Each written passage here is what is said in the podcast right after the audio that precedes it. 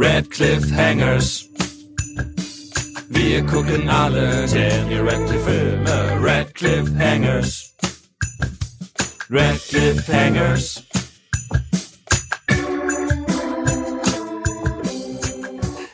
Hallo und herzlich willkommen bei den Radcliffe Hangers, dem ersten und bis jetzt immer noch besten Daniel Radcliffe Podcast. Hi. Ich bin Hallo. Henny. Ja, das stimmt. Ich bin Larsen. Ich bin Eiko.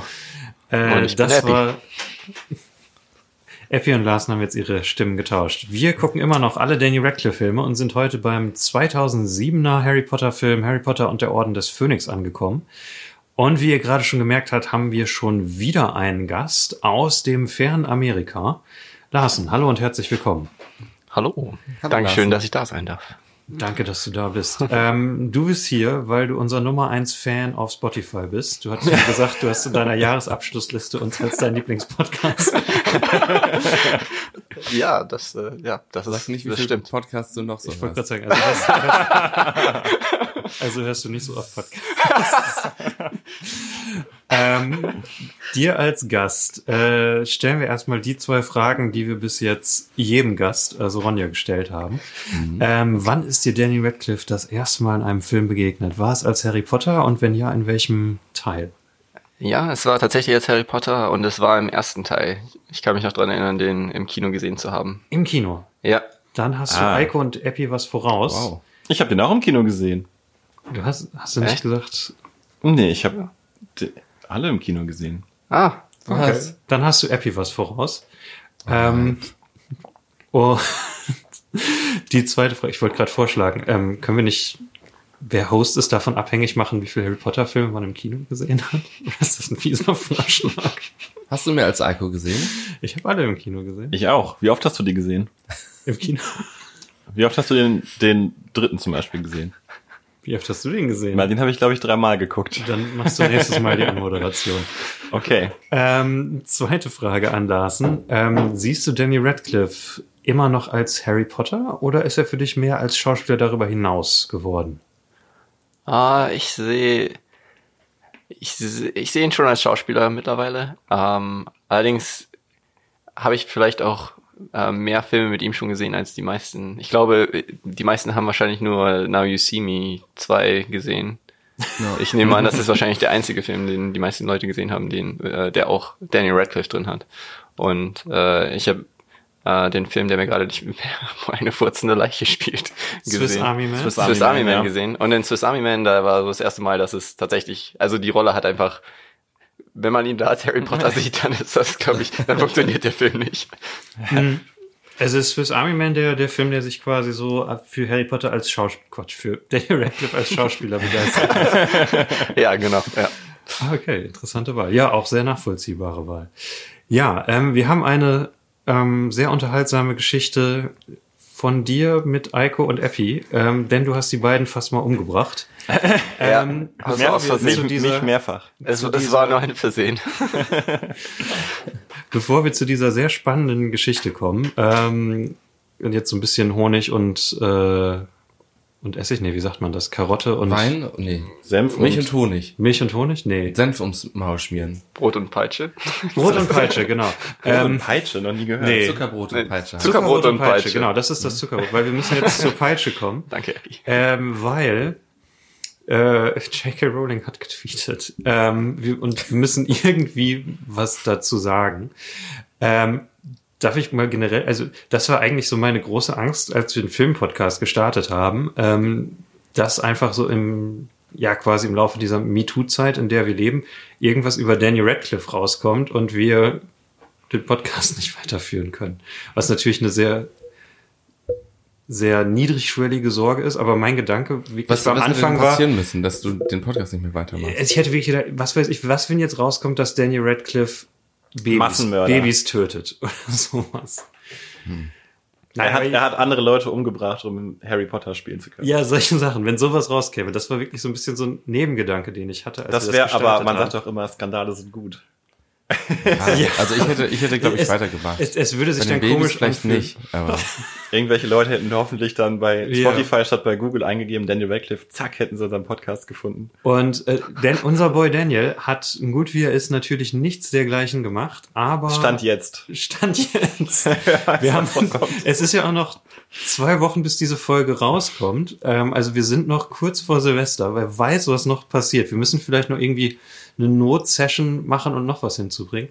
Nein, also Daniel Radcliffe hat nichts Blödes gemacht, aber J.K. Rowling hat einen Tweet. Äh, Augenblick, während du das erzählst, abgesetzt. google ich gerade, ob Daniel Radcliffe vielleicht doch irgendwas Blödes gemacht hat. Nicht, Google dass einfach Daniel Radcliffe News und dann passiert das Furchtbare. Richtig, genau. Es ist ja wirklich so ein bisschen diese, diese Denkweise, die man momentan hat, weil ja so oft so Sachen über Schauspieler rauskommen und ähm,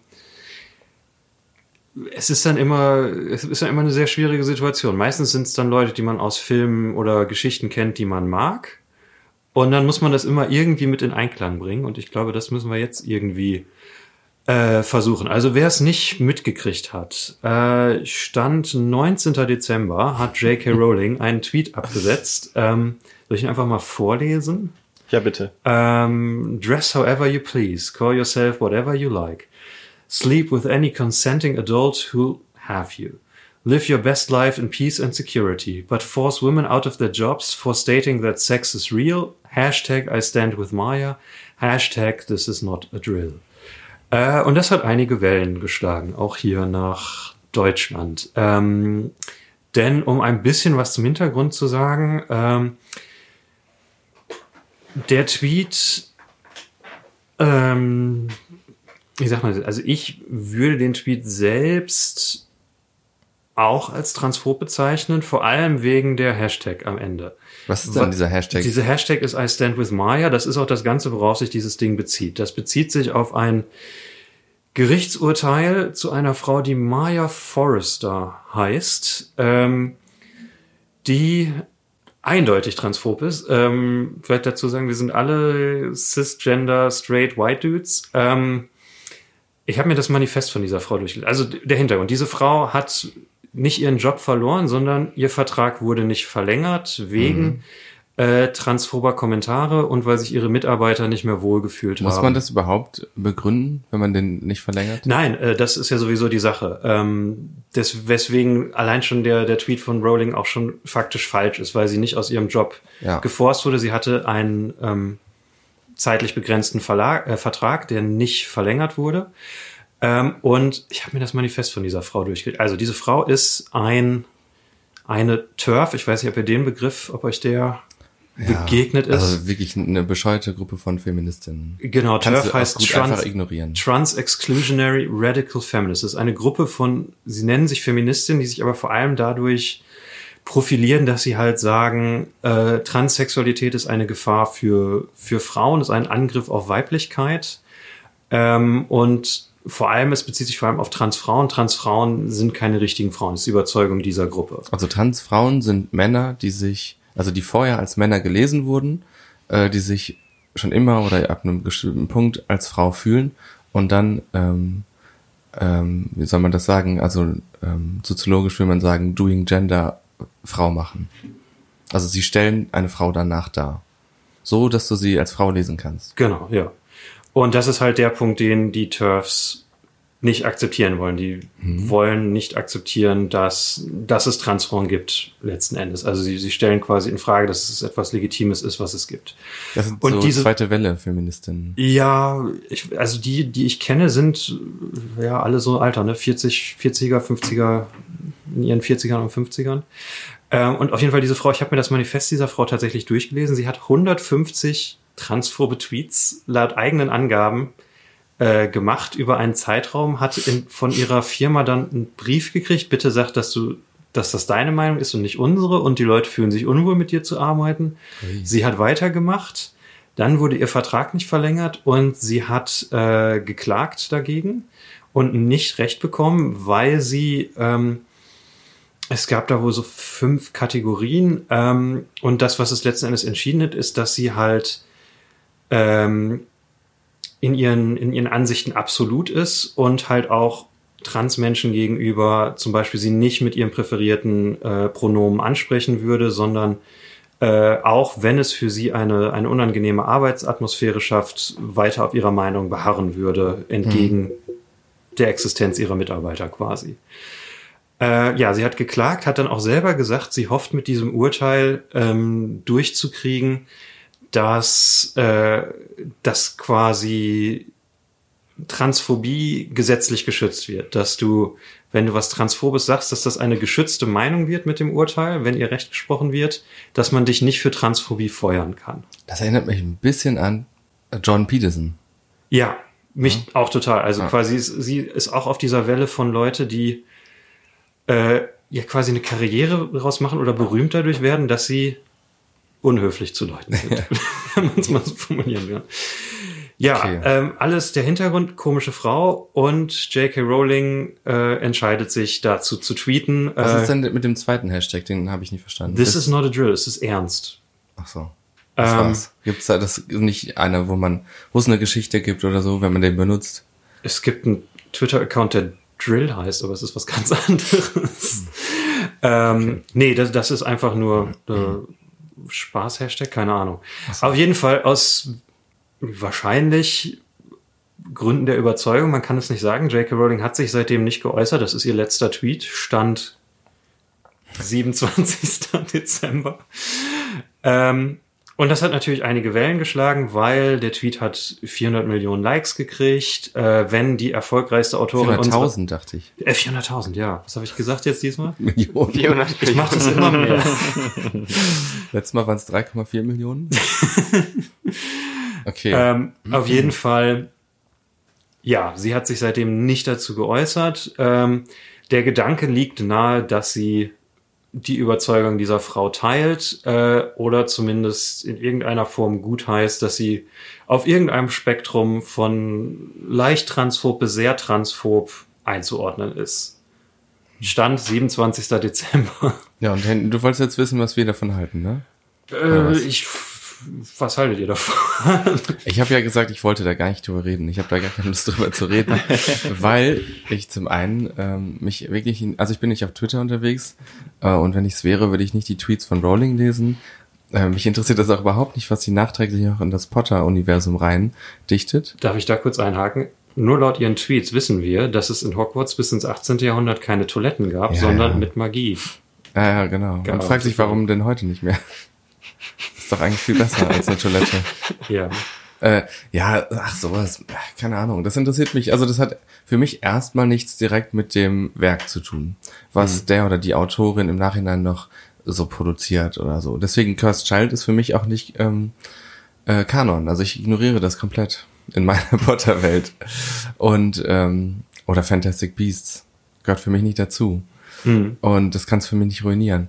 Das, Und- das finde ich eigentlich schön, dass du sagst, Fantastic Beasts und Transphobie gehört für mich nicht zu Harry Potter. Ja, genau. genau. Ja, keine Ahnung, was weiß ich. Vielleicht ist Harry Potter ja auch transphob. Weiß ich nicht.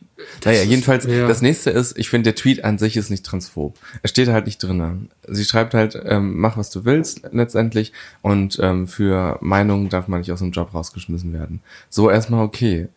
Wenn man dann halt die Geschichte von dieser Maya Forstater oder wie die heißt, Forrester. Forrester kennt, denkt man sich halt, das ist schon echt dumm. Hat sie es vielleicht nicht verstanden, warum? Also was da passiert ist, das verstehe ich halt nicht, aber ähm,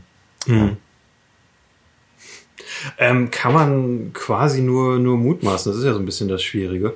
Ähm, ich finde halt schwierig, äh, dieser letzte Satz, force women out of their jobs for stating that sex is real. Da beschönigt sie ja quasi schon diese Transphobie der, Ja. dieser Frau. Ähm, das ist, äh, aber ja, es, es liest sich erstmal recht harmlos. Äh, anderer Prominenter, der dafür auch äh, Ärger gekriegt hat, ist Mark Hamill. Ärger gekriegt. der, der sich Ärger gebracht Der hat. auch auf Ähm, die stille Treppe musste. äh, nee, er hat den Tweet geliked, äh, wurde dann auch sofort gefragt, ähm, warum er den geliked hat. Und äh, als schönes Gegenbeispiel zu J.K. Rowling hat Mark Hamill sofort reagiert und gesagt, oh, ich habe das nicht verstanden. Ich fand diesen Anfangsteil, zieh dich an, wie du willst, nenn dich, wie du willst, fand ich gut.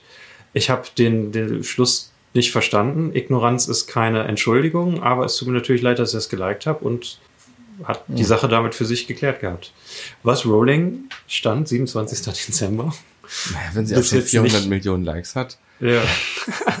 wird sie das jetzt wahrscheinlich noch ein bisschen auskosten. Ja. Ein Scherz, ne? Also sie hat nur 4000, also 400 4000 oder wie viel? 400.000 Likes. Ist das viel auf Twitter? Das ist viel. Okay. Das ist schon ziemlich viel. Also Äh, ich für- würde auch gerne noch ein bisschen abwarten, ob und wie sie sich vielleicht noch dazu äußert. Man Weil wenn halt man so nur den Text des Tweets liest, dann ist es ja schon so, dass sie im Prinzip im letzten Satz halt auch wirklich nur sagt, ähm, dass es nicht okay ist, jemanden ähm, aus seinem Job rauszuschmeißen aufgrund einer Meinung. Und jetzt können wir davon ausgehen, dass sie da was nicht richtig verstanden hat, weil sie ja nicht rausgeschmissen wurde. Ähm, und jetzt das zu nehmen und ähm, nicht nur daraus zu lesen, sie verteidigt eine transphobe Person, sondern sie ist die Transphobie in Person selbst, ähm, ist vielleicht dann ein bisschen Hm. vorgegriffen. Also ich würde da auch noch ein bisschen abwarten, aber ich hoffe halt auch, dass sie sich dazu Das noch ist so ein bisschen äußert. die Sache. Man, man will halt, dass sie das nicht so meint. Ne? Weil man Ja, ja, mit klar, ihren genau. Büchern. Nee, das ist mir echt egal, was die Ja. meint.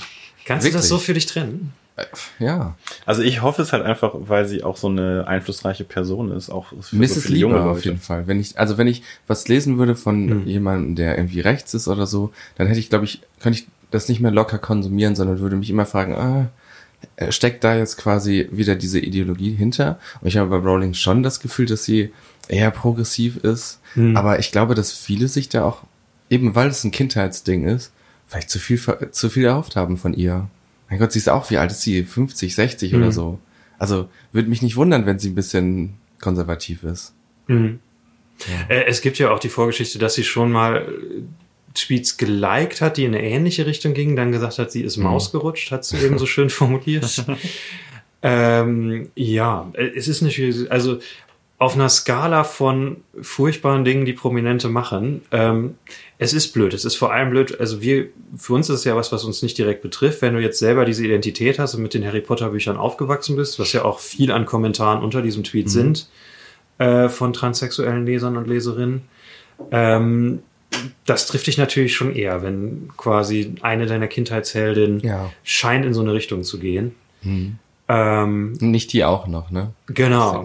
Und äh, es ist ja die letzten Jahre, man hat ja ein bisschen das Gefühl, man ist in so einem Wettlauf, man versucht möglichst viel Kunst zu konsumieren, bevor man zu viel über den Künstler äh, erfährt. Echt? Ist ähm, das so? Generell, also ich meine, die gro äh, ich will jetzt sagen, die große, um etwas weiter auszuholen, die große Debatte ähm, generell bei Kunst, bei Filmen, Büchern, die wir momentan haben, ist so Ästhetik versus Moral quasi.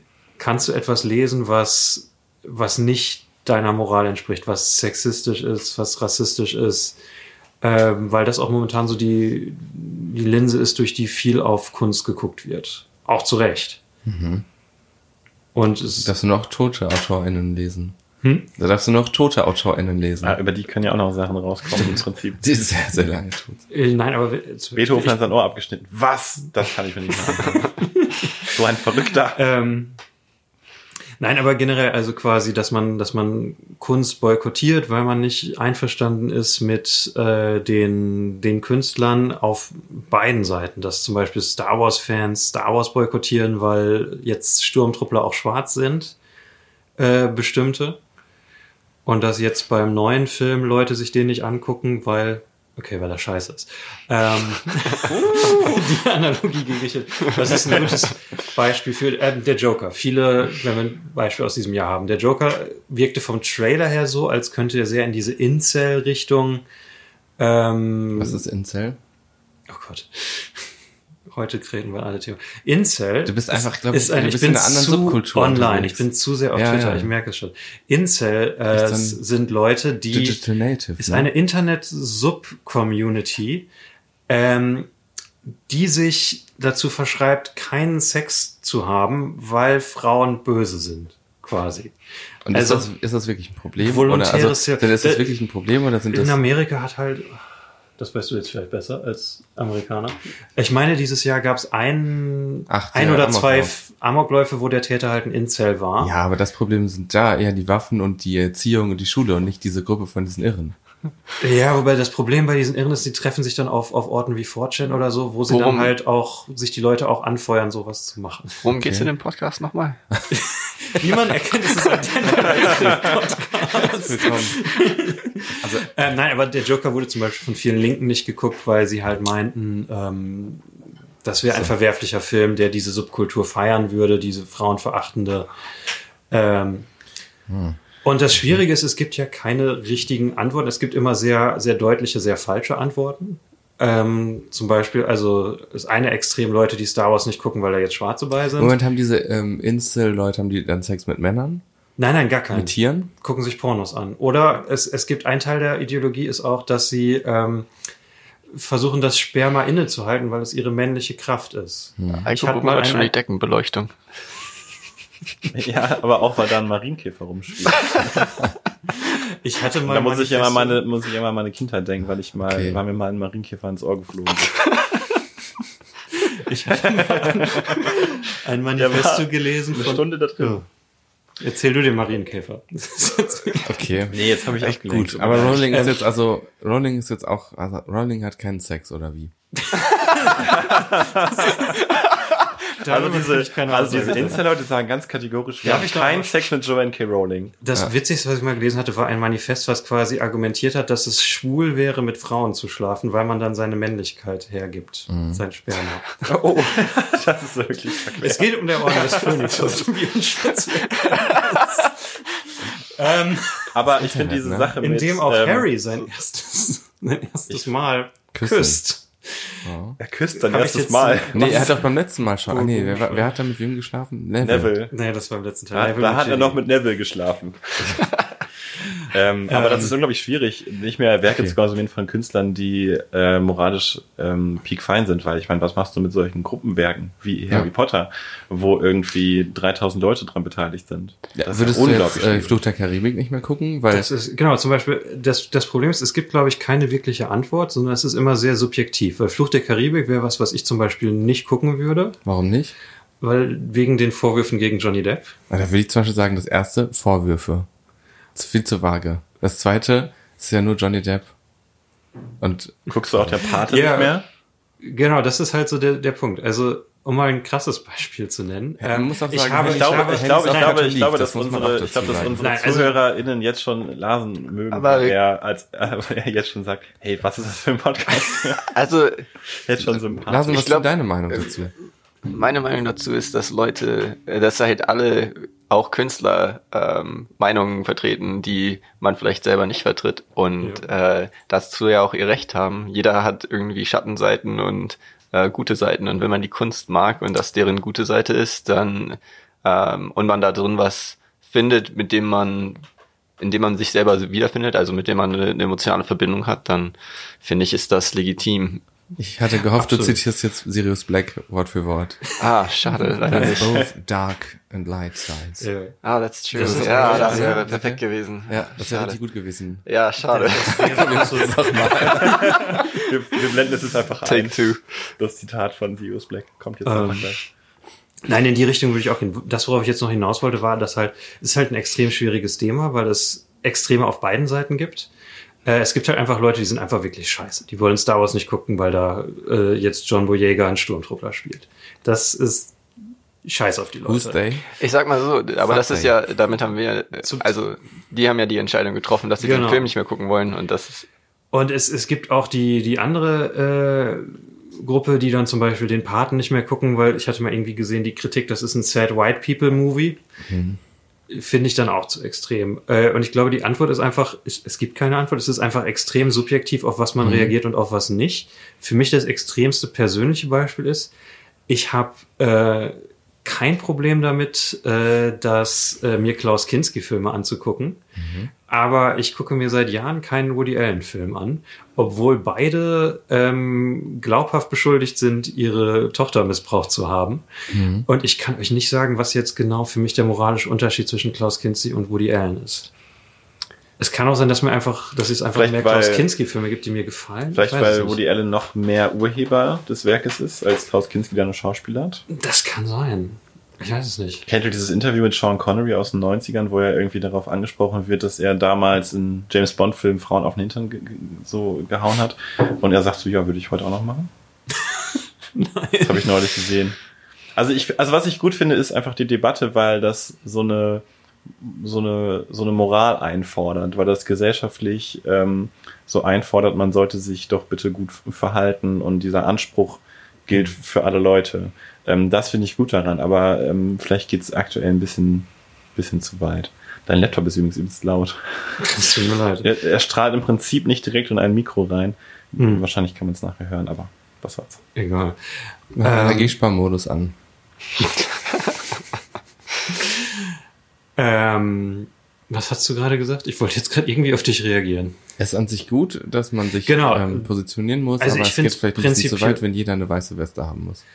Das ist halt die Sache. Das wird halt nie irgendwie funktionieren, wobei ich das bei Rowling schon finde, geht darüber hinaus, dass es, dass da nur eine weiße Weste verloren ist. Es ist nicht so dieses, du bist zu 100% mein Feind, wenn du nur zu 70% das glaubst, was ich auch glaube. Äh, was es ja so bei, bei politischen Kandidaten und politischen Orientierungen häufig, vor allem auf Twitter gibt. Twitter ist eine furchtbare Plattform.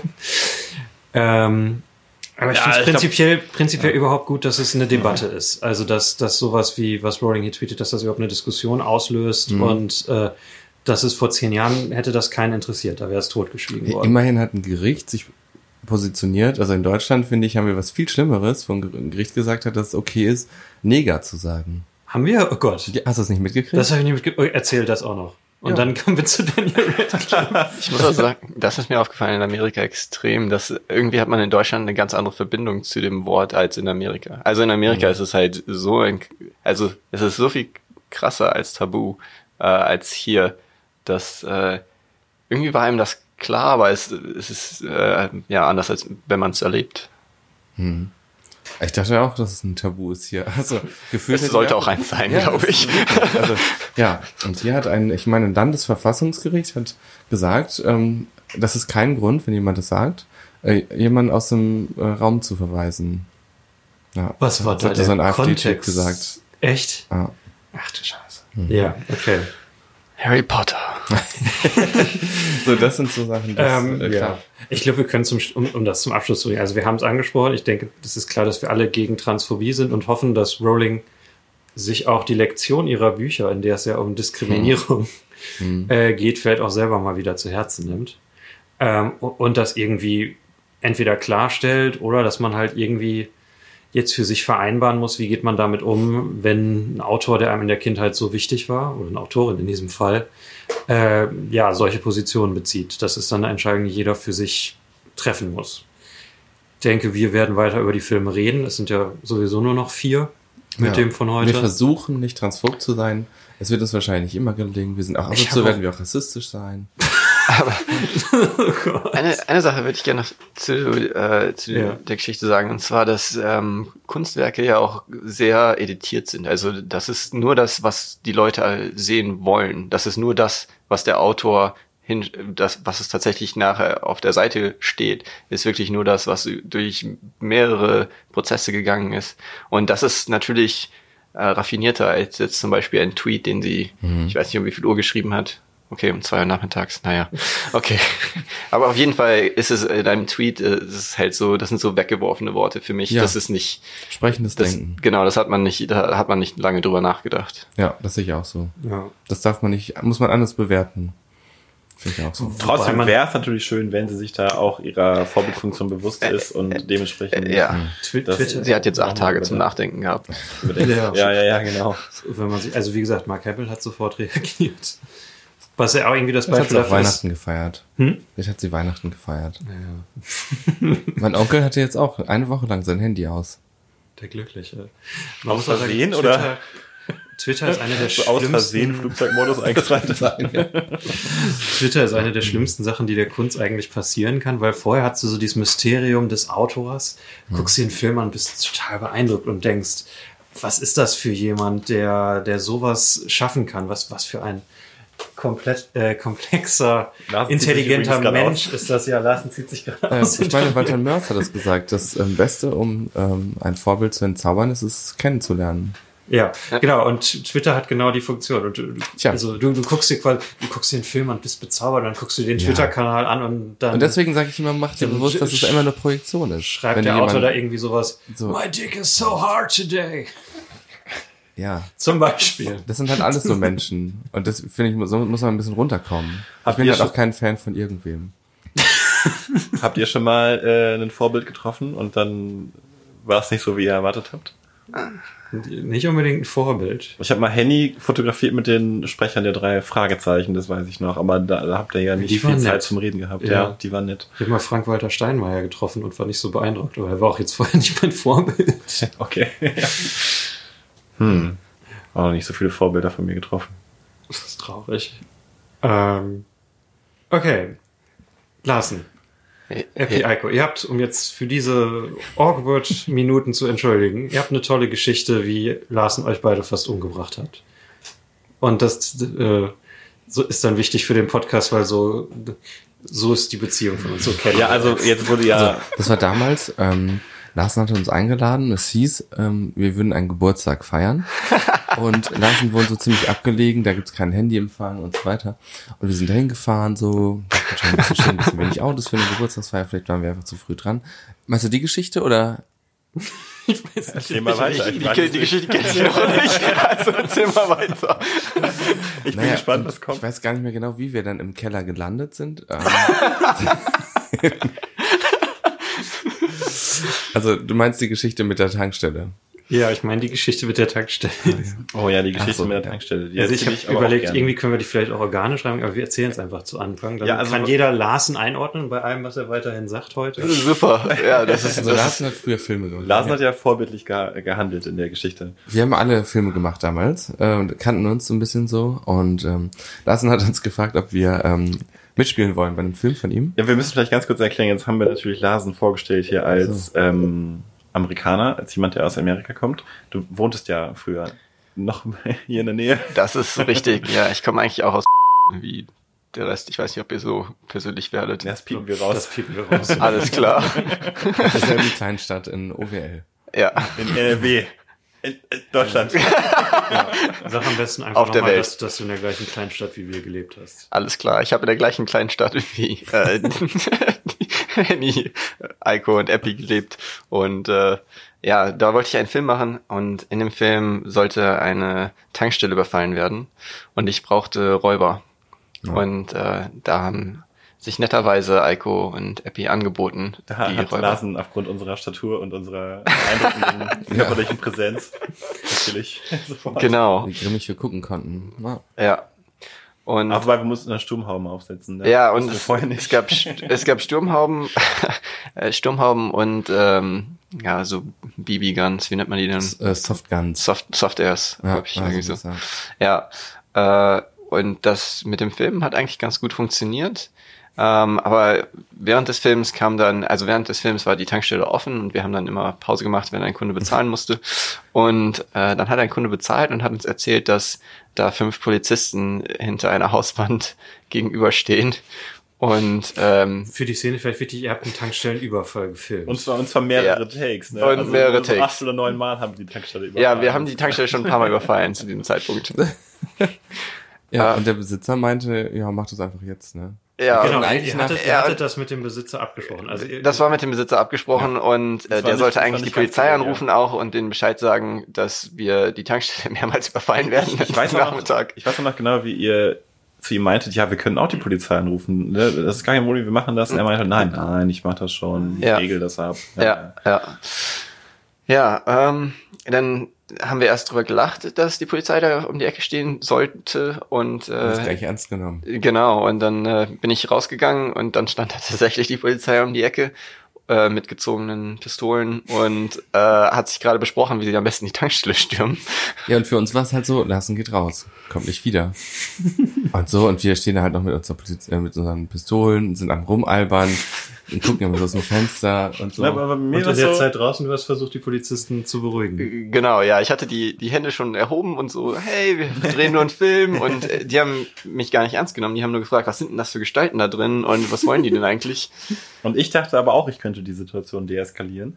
Ich habe meine, ja, warte mal, warte mal. Ich habe meine, ich habe meine Sturmhaube abgelegt und meine Pistole weggelegt und bin hinter Larsen rausgegangen und habe dann, habe dann draußen gesehen, wie, wie, äh, also mein Bild war quasi, ich sehe die, diese fünf Polizisten mit, äh, die Waffen waren schon draußen und Lars steht mit erhobenen Händen vor denen und ich will auch gerade irgendwas sagen. Und auf einmal ziehen die alle ihre Waffen, drehen total durch, in meinen Augen, und schreien uns halt an. Und zwar, weil äh, Epi und noch ein Malte. ein, Malte ein, ein Bekannter von uns, ähm, auch, noch, auch noch hinter mir mit rausgekommen Mit ist. Aber mit Sturmhaube und keine Sturmhaube auf, aber Pistole Ja. in der Hand. Okay, Ja. Malte hatte noch die Sturmhaube auf, glaube ich. Ich hatte meine, nee, ich hatte meine Pistole, glaube ich, schon so irgendwie in den Mantel reingesteckt, aber Malte hatte sie in der Hand. Ja, Malte hatte sie auf jeden Fall in der Hand.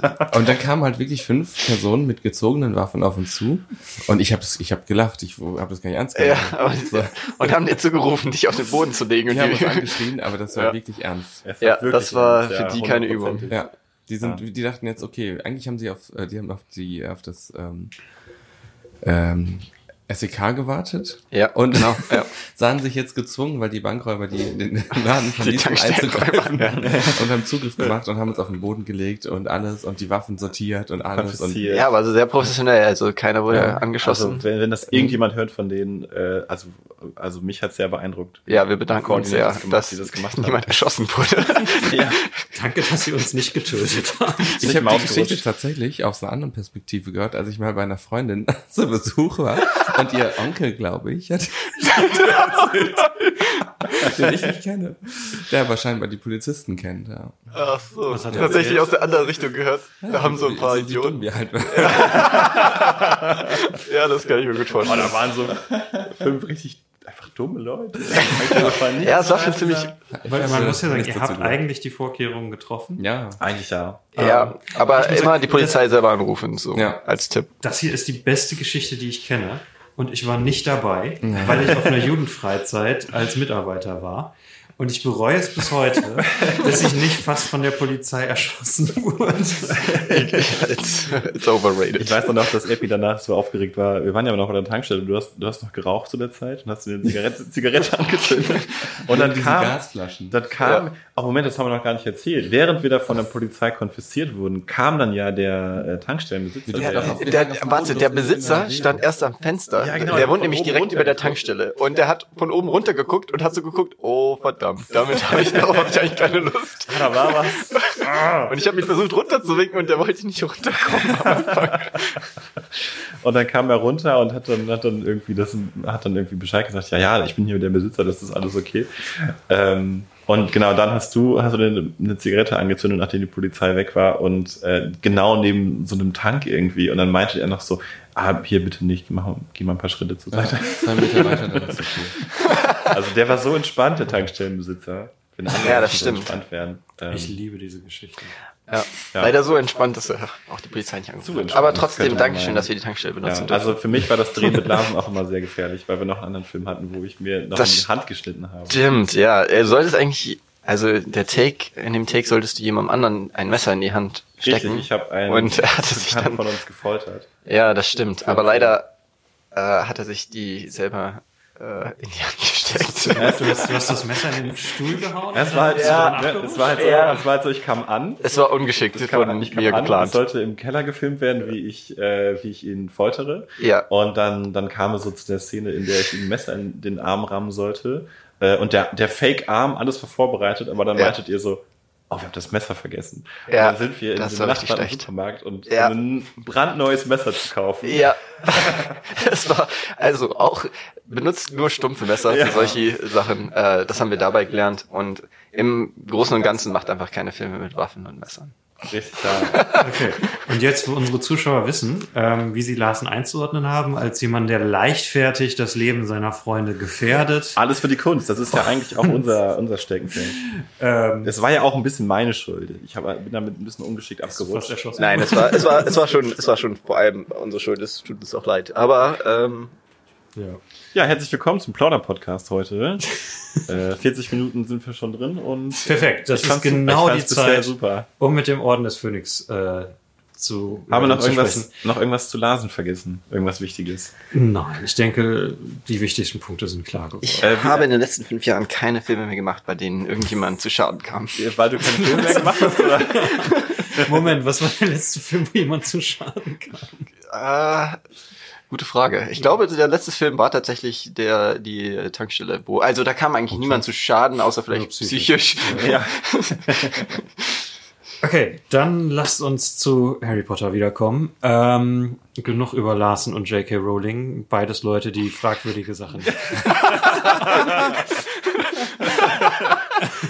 Ja, ich in der Kunst und sie Ich außerhalb. werde das einfach weitermachen heute. Ihr könnt euch jetzt den Film von Larsen angucken, aber ich Danke, meine, dass du hier bist. Will jetzt bestimmt aus keiner mehr. Amerika, dass du die Mühe machst und uns sogar hörst. Äh, Ähm, echt, echt, wir sind sehr schön, 2000 dass du da bist. Wir freuen uns sehr. 2007 in Daniel. Radcliffe. In Daniel dem Jahr, in dem das iPhone rauskam. Oh, Oh, lass uns über das iPhone reden. Und wir sind 16 geworden dem Jahr. Äh, das Nee, achte Jahr 17. von Daniel Radcliffe Schauspielkarriere tatsächlich. Wir haben jetzt acht Jahre schon abgehandelt. Ähm, es ist der fünfte Harry Potter Film, basierend auf dem Buch von 2003, Der Orden des Phönix. Der erste Film mit Regisseur David Yates, der ab jetzt alle Harry Potter Filme macht. Und Äh, auch die fantastischen Tierwesen. Genau. Ähm, und ja, der Wechsel von Mike Newell zu David Yates. Äh, David Yates hat davor hauptsächlich TV-Serien gemacht. Ähm, für die BBC unter anderem. Äh, die bekannteste davon ist State of Play äh, mit tatsächlich sehr vielen äh, bekannten britischen Schauspielern. Das galt damals, als es rauskam, zwei Jahre vorher, 2005. Ähm, war das so eine dieser Serien, die um diese Zeit für ein Jahr lang als die beste Serie aller Zeiten galt. Ähm, und dann jetzt zehn Jahre später erinnert, oder 14 Jahre später erinnert sich kein Mensch mehr daran. Wie heißt die nochmal? State of Play mit äh, John Sim, David Morrissey, äh, James McAvoy und Bill Nye. Also die Besetzung Ähm, klingt gut. und David Yates hat auch Bill Nye später nach Harry, zu Harry Potter gebracht, ähm, weil er hauptsächlich davor, es war einer so der Hauptschauspieler, mit denen er gearbeitet hat. Ähm, und, oh, State of Play ist tatsächlich 2003, sehe ich gerade. Der Wechsel von Mike Newell jetzt zu einem Regisseur, der tatsächlich vier Harry Potter Filme am Stück ist, haben wir ja letztes Mal schon sehr spekuliert. Ähm, ich glaube, es war zum Teil auch wirklich eine, eine sichere Wahl. Also ich glaube, die Produzenten David Heyman wollten jetzt wirklich ein bisschen mehr Konsistenz in die Reihe bringen und ja, die Frage ist halt, wie, wie so die Zusammenarbeit mit den anderen drei Regisseuren waren, ähm, ob man jetzt jemand hatte, der den man besser kontrollieren könnte. Da wird es ja passen, dass jemand, dass man quasi einen Fernsehregisseur holt. Ja, wobei er auch in einem Interview gesagt hat, also David Yates, ähm, er wurde gefragt, warum hast du vorher deinen Big Break nicht gehabt? Er hat halt gesagt, naja, er, er hat halt immer schlechte Skripte zugeschickt bekommen, um Filme zu machen. Und deswegen hat er lieber dann halt ähm, profilierte TV-Arbeit gemacht und keine, keine Filme fürs Kino. Und deswegen war er total zufrieden in seiner Rolle als TV-Regisseur und hatte ähm, zwar schon den Wunsch, da irgendwie Filme zu machen, aber die Gelegenheit war nie da. Ja, und ähm, das passt tatsächlich ziemlich gut zu dem Eindruck, den ich so von ihm habe. Er ist, ich finde, ein technisch sehr guter Regisseur. Ich weiß nicht, ob das jetzt schon wieder eine kontroverse Meinung ist. äh, ich mag ihn tatsächlich. Ich würde mir, ich würde ihm tatsächlich mehr Erfolg wünschen und finde es ein bisschen schade, weil wenn man sich seine Karriere anguckt, er ist wirklich der Harry Potter Regisseur. Ähm, wenn die anderen drei Regisseure morgen sterben würden, hätte jeder von denen noch mindestens einen anderen Film, an den man sich erinnern würde. Bei David Yates, er hat halt viel TV-Arbeiten gemacht, die jetzt kaum bekannt sind. Und das Einzige, was er nach Harry Potter gemacht hat, er hat den Tarzan-Film mit Samuel L. Jackson gemacht. Was? Was? Von dem ihr nicht wusstet, dass es den gibt. Äh, Samuel L. Jackson ist leider nicht Tarzan. Schade. Ähm, es ist einer von den Skarsgård-Leuten. Entweder Alexander oder Stella oder gibt's auch einen Larsen Skarsgård? Ähm, Nein, gibt es nicht. Äh, und ansonsten wirklich nur die fantastischen Tierwesen, wo er auch immer noch ähm, die nächsten drei machen soll. Also er ist dann wirklich der, der Rolling-Regisseur. Krass, ja. Der dann, wenn er das wirklich tatsächlich machen würde, hätte er neun Rolling-Filme gemacht. Also ich meine, ähm, es ist ja grundsätzlich vollkommen verständlich, dass man sich gerne verpflichten lässt äh, für so eine prestigereiche Reihe. Klar, viel Arbeit, aber in der Zeit hatte er sicherlich dann ja auch nicht die Möglichkeit, was anderes zu machen. Ne? Zwischen den Harry Potter-Filmen oder ähnliches. Wie gesagt, das Einzige, was er dazwischen gemacht hat, ist dieser Tarzan-Film, den kein Mensch kennt, den ich auch nicht gesehen habe.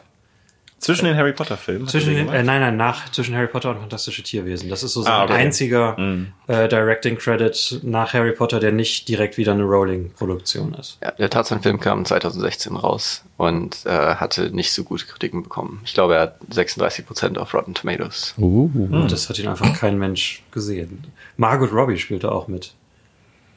Ein, ein Skarsgård-Boy, Margot Robbie und Samuel L. Jackson. Da spielt auch Hans Lander mit. Wie heißt der denn gleich? Christopher Waltz. Ach, Christoph Was? Waltz ist der Krass. Böse wahrscheinlich. Okay. Ne? Ja. Also ich habe Lust, den direkt zu gucken. Ja, ne? Was für ein Cast, ey. Habe ich so ein bisschen nach diesem Film auch. Ähm, also wie gesagt, ich würde mir für David Yates, Yates eigentlich mehr wünschen. Ich habe mir für diesen Podcast auch tatsächlich State of Play angeguckt, weil ich das vor Jahren als damals beste Serie aller Zeiten mir auf DVD gekauft habe. Ähm, und dann geguckt habe und damals irgendwie fand ich das, glaube ich, gar nicht mal so gut. Ich konnte mich an nichts mehr daraus erinnern, bis auf ein, zwei Szenen. Jetzt habe ich es vor ein paar Wochen geguckt, ich kann mich an nichts mehr daraus erinnern, bis auf ein, zwei Szenen. Aber die Regie und der Schnitt sind wirklich gut und es ist der gleiche Cutter wie bei äh, den Harry Potter Filmen. Ah, den hat er mitgeholt und das finde ich, trägt sich auch in diesen Film mit rüber. Also ich bin, wir können mal so einen Vorabtake machen. Ich bin bei Orden des Phönix recht positiv gestimmt. Fühlen wir mal so die Raumtemperatur. Epi, hast du diesen Film? Nee. Ich würde, würde auch zustimmen, ja. ja. Ja, cool. Auch ich bin- ich gutes, bin so- gutes Gefühl für so Gags und sowas, die kommen auch ganz gut Ich bin, rüber. glaube ich, so in der Mitte. In der Mitte? In der Mitte, also zwischen Geschlecht und gut. Also du fandst den Film in der Harry Potter-Reihe mittel oder mittel als Film? Weil es der fünfte Beides. in der Ritter. Wir okay. finden ihn Also ganz ich- okay, aber nicht so gut wie Andy und ich. Ah, okay. Nein, ah, mhm, ich habe es halt unglücklich formuliert. Ihn Nein, also ich, ich, ähm, Na toll. ich habe beim Schauen schon schon ähm, ein paar Mal darüber nachgedacht, ob ich den an einem anderen Tag zu Ende schaue. Ähm, aber ich fand ihn auch nicht schlecht. okay, das ist auch Ich- ein ich- vernichtendes Urteil. Ja, ich fand den Film eigentlich auch ganz gut. Also ich glaube, aus irgendeinem Grund ist das einer der Harry Potter-Filme, der mir immer ziemlich gut im Gedächtnis bleibt. ja, das stimmt. Das finde fünfte. auch Ich so. muss auch sagen, es ist bei den Harry Potter Filmen, als er in die Kinos kam, fand ich den nicht so gut. Und mit jedem Mal gucken, den ich den jetzt wieder gucke, mit den Jahren, die dazwischen kommen, finde ich den immer besser und besser. Also früher war das mal der, den ich am schlechtesten fand. Und jetzt ist es, glaube ich, wirklich einer meiner, meiner Lieblinge. Was auch nicht, nicht nur an David Yates liegt. Äh, ich will kurz noch was zu State of Play sagen, dann sind wir endlich bei Harry Potter. Ähm, Ich habe auch noch State ein, zwei of, Sachen zu David Yates. Hau raus. Dann, ich habe so lange Ach so, nee, geredet. fang ruhig an. Ähm, State of Play ist, glaube ich, das Ding, was ihm vor allem diesen Gig gebracht hat. Ich hatte gehofft, dass du Gig sagen würdest. Ähm, weil der fünfte Harry Potter hat so den, den Ruf, der politische Roman zu sein. David Heyman sagt das auch. Es ist der politische Harry Potter, der politische Film. Und State of Play ist ein, ich kann es ja mal, ihr habt es alle wahrscheinlich nicht gesehen. Es gibt ein Remake mit Ben Affleck und Russell Crowe als Film. Das habe ich aber leider auch nicht gesehen. Den habe ich gesehen. Ist der gut? Es geht. Ja, das passt wahrscheinlich dann zum, zum Ursprungsmaterial. Es ist ein Polit-Thriller, ähm, der, also es geht darum, die Serie beginnt mit zwei, zwei Toten. Eine Mitarbeiterin eines, ähm, Abgeordneten? eines Abgeordneten, genau, ähm, wird, äh, stürzt sich scheinbar vor einen Zug. Natürlich war es Mord. Sieht erst aus wie ein Suizid, ist es dann aber nicht. Und zeitgleich wird ein ähm, schwarzer Jugendlicher äh, erschossen. Und es sieht auch erst nach einem Drogendeal aus. Und das hängt dann beides zusammen. Und die Geschichte ist ein, dreht sich um zwei Männer. Einmal den Abgeordneten, ähm, der eine Affäre mit dieser Frau hatte, mit seiner Angestellten, die vor den Zug äh, gestoßen wurde. Und äh, sein ehemaliger Kampagnenmanager, Schrägstrich jetzt Journalist, der sich um diese Story kümmern muss. Und dann geht's um Loyalitäten und also was der Loyalist ist, äh, der Loyalist, der Journalist ist John Sim, äh, David Morrissey spielt den Politiker. Ähm, Bill Nye ist der Chef von, von ähm, John Sim. Und ähm, es ist so eine Art von Polit-Thriller, die Leute sich klug fühlen lässt, ohne wirklich was dafür leisten zu müssen. Ähm, also es geht nicht wirklich um Politik. Es sind sechs Folgen.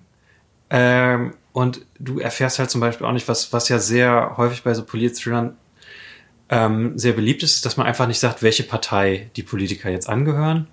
Hintergrundgedanke, man möchte niemand vor den Kopf stoßen, man möchte möglichst viele Zuschauer, also macht man es nicht spezifisch. Äh, und das finde ich extrem langweilig. Wenn du einen Police-Thriller machst, dann, dann sag, was dich an der Politik stört. Und ähm, ja, die Serie ist, es geht halt nicht wirklich um Politik. Und ich glaube, das war so ein bisschen das, was die Produzenten gesucht haben, weil irgendwie, also mein, mein Takeaway von diesem Film ist, es ist irgendwie der politischste Harry Potter-Film und auch irgendwie ist er krass unpolitisch. Macht das Sinn für euch? Also er soll, weil er im Ministerium spielt, ist er politisch, aber weil er keine, keine Stellung bezieht, ist er unpolitisch. Ja, zum Beispiel, weil ähm, ich habe mal gezählt, wie oft es tatsächlich in diesem Film um Voldemorts Ideologie geht. Hm. Ich weiß nicht, ob euch das bei den anderen vier Filmen, du hast jetzt ja nur den hier gesehen, aber ob euch das bei den anderen vier Filmen aufgefallen ist.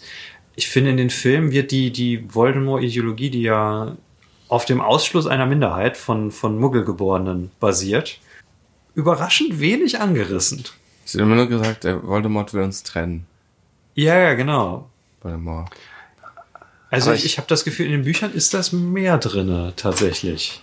Aber ich würde auch sagen, der Hauptbösewicht in, im fünften Teil ist nicht unbedingt Voldemort. Ja. Und damit wären wir beim politischen Teil, weil ich finde, Umbridge ist krass politisch, der, der Handlungsstrang mit ihr. Ja, auf jeden Fall.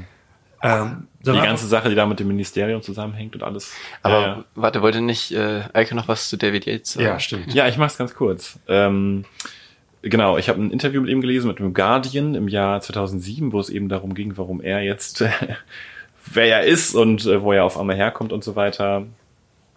Ähm, und ich fand das auch so interessant. Ähnlich wie bei Robert Pattinson war es bei ihm auch so, dass er halt nie zuvor irgendwie sich mit dieser Reihe beschäftigt hat, mit dem, mit den Büchern oder mit den Filmen. Ähm, wurde angefragt und er hat dann irgendwie die ersten 20 Seiten vom Skript gelesen, das zu der Zeit äh, existierte und hat gesagt, das, nee, das, das ist nichts für mich, irgendwie, das, ähm, das kann ich mir nicht vorstellen.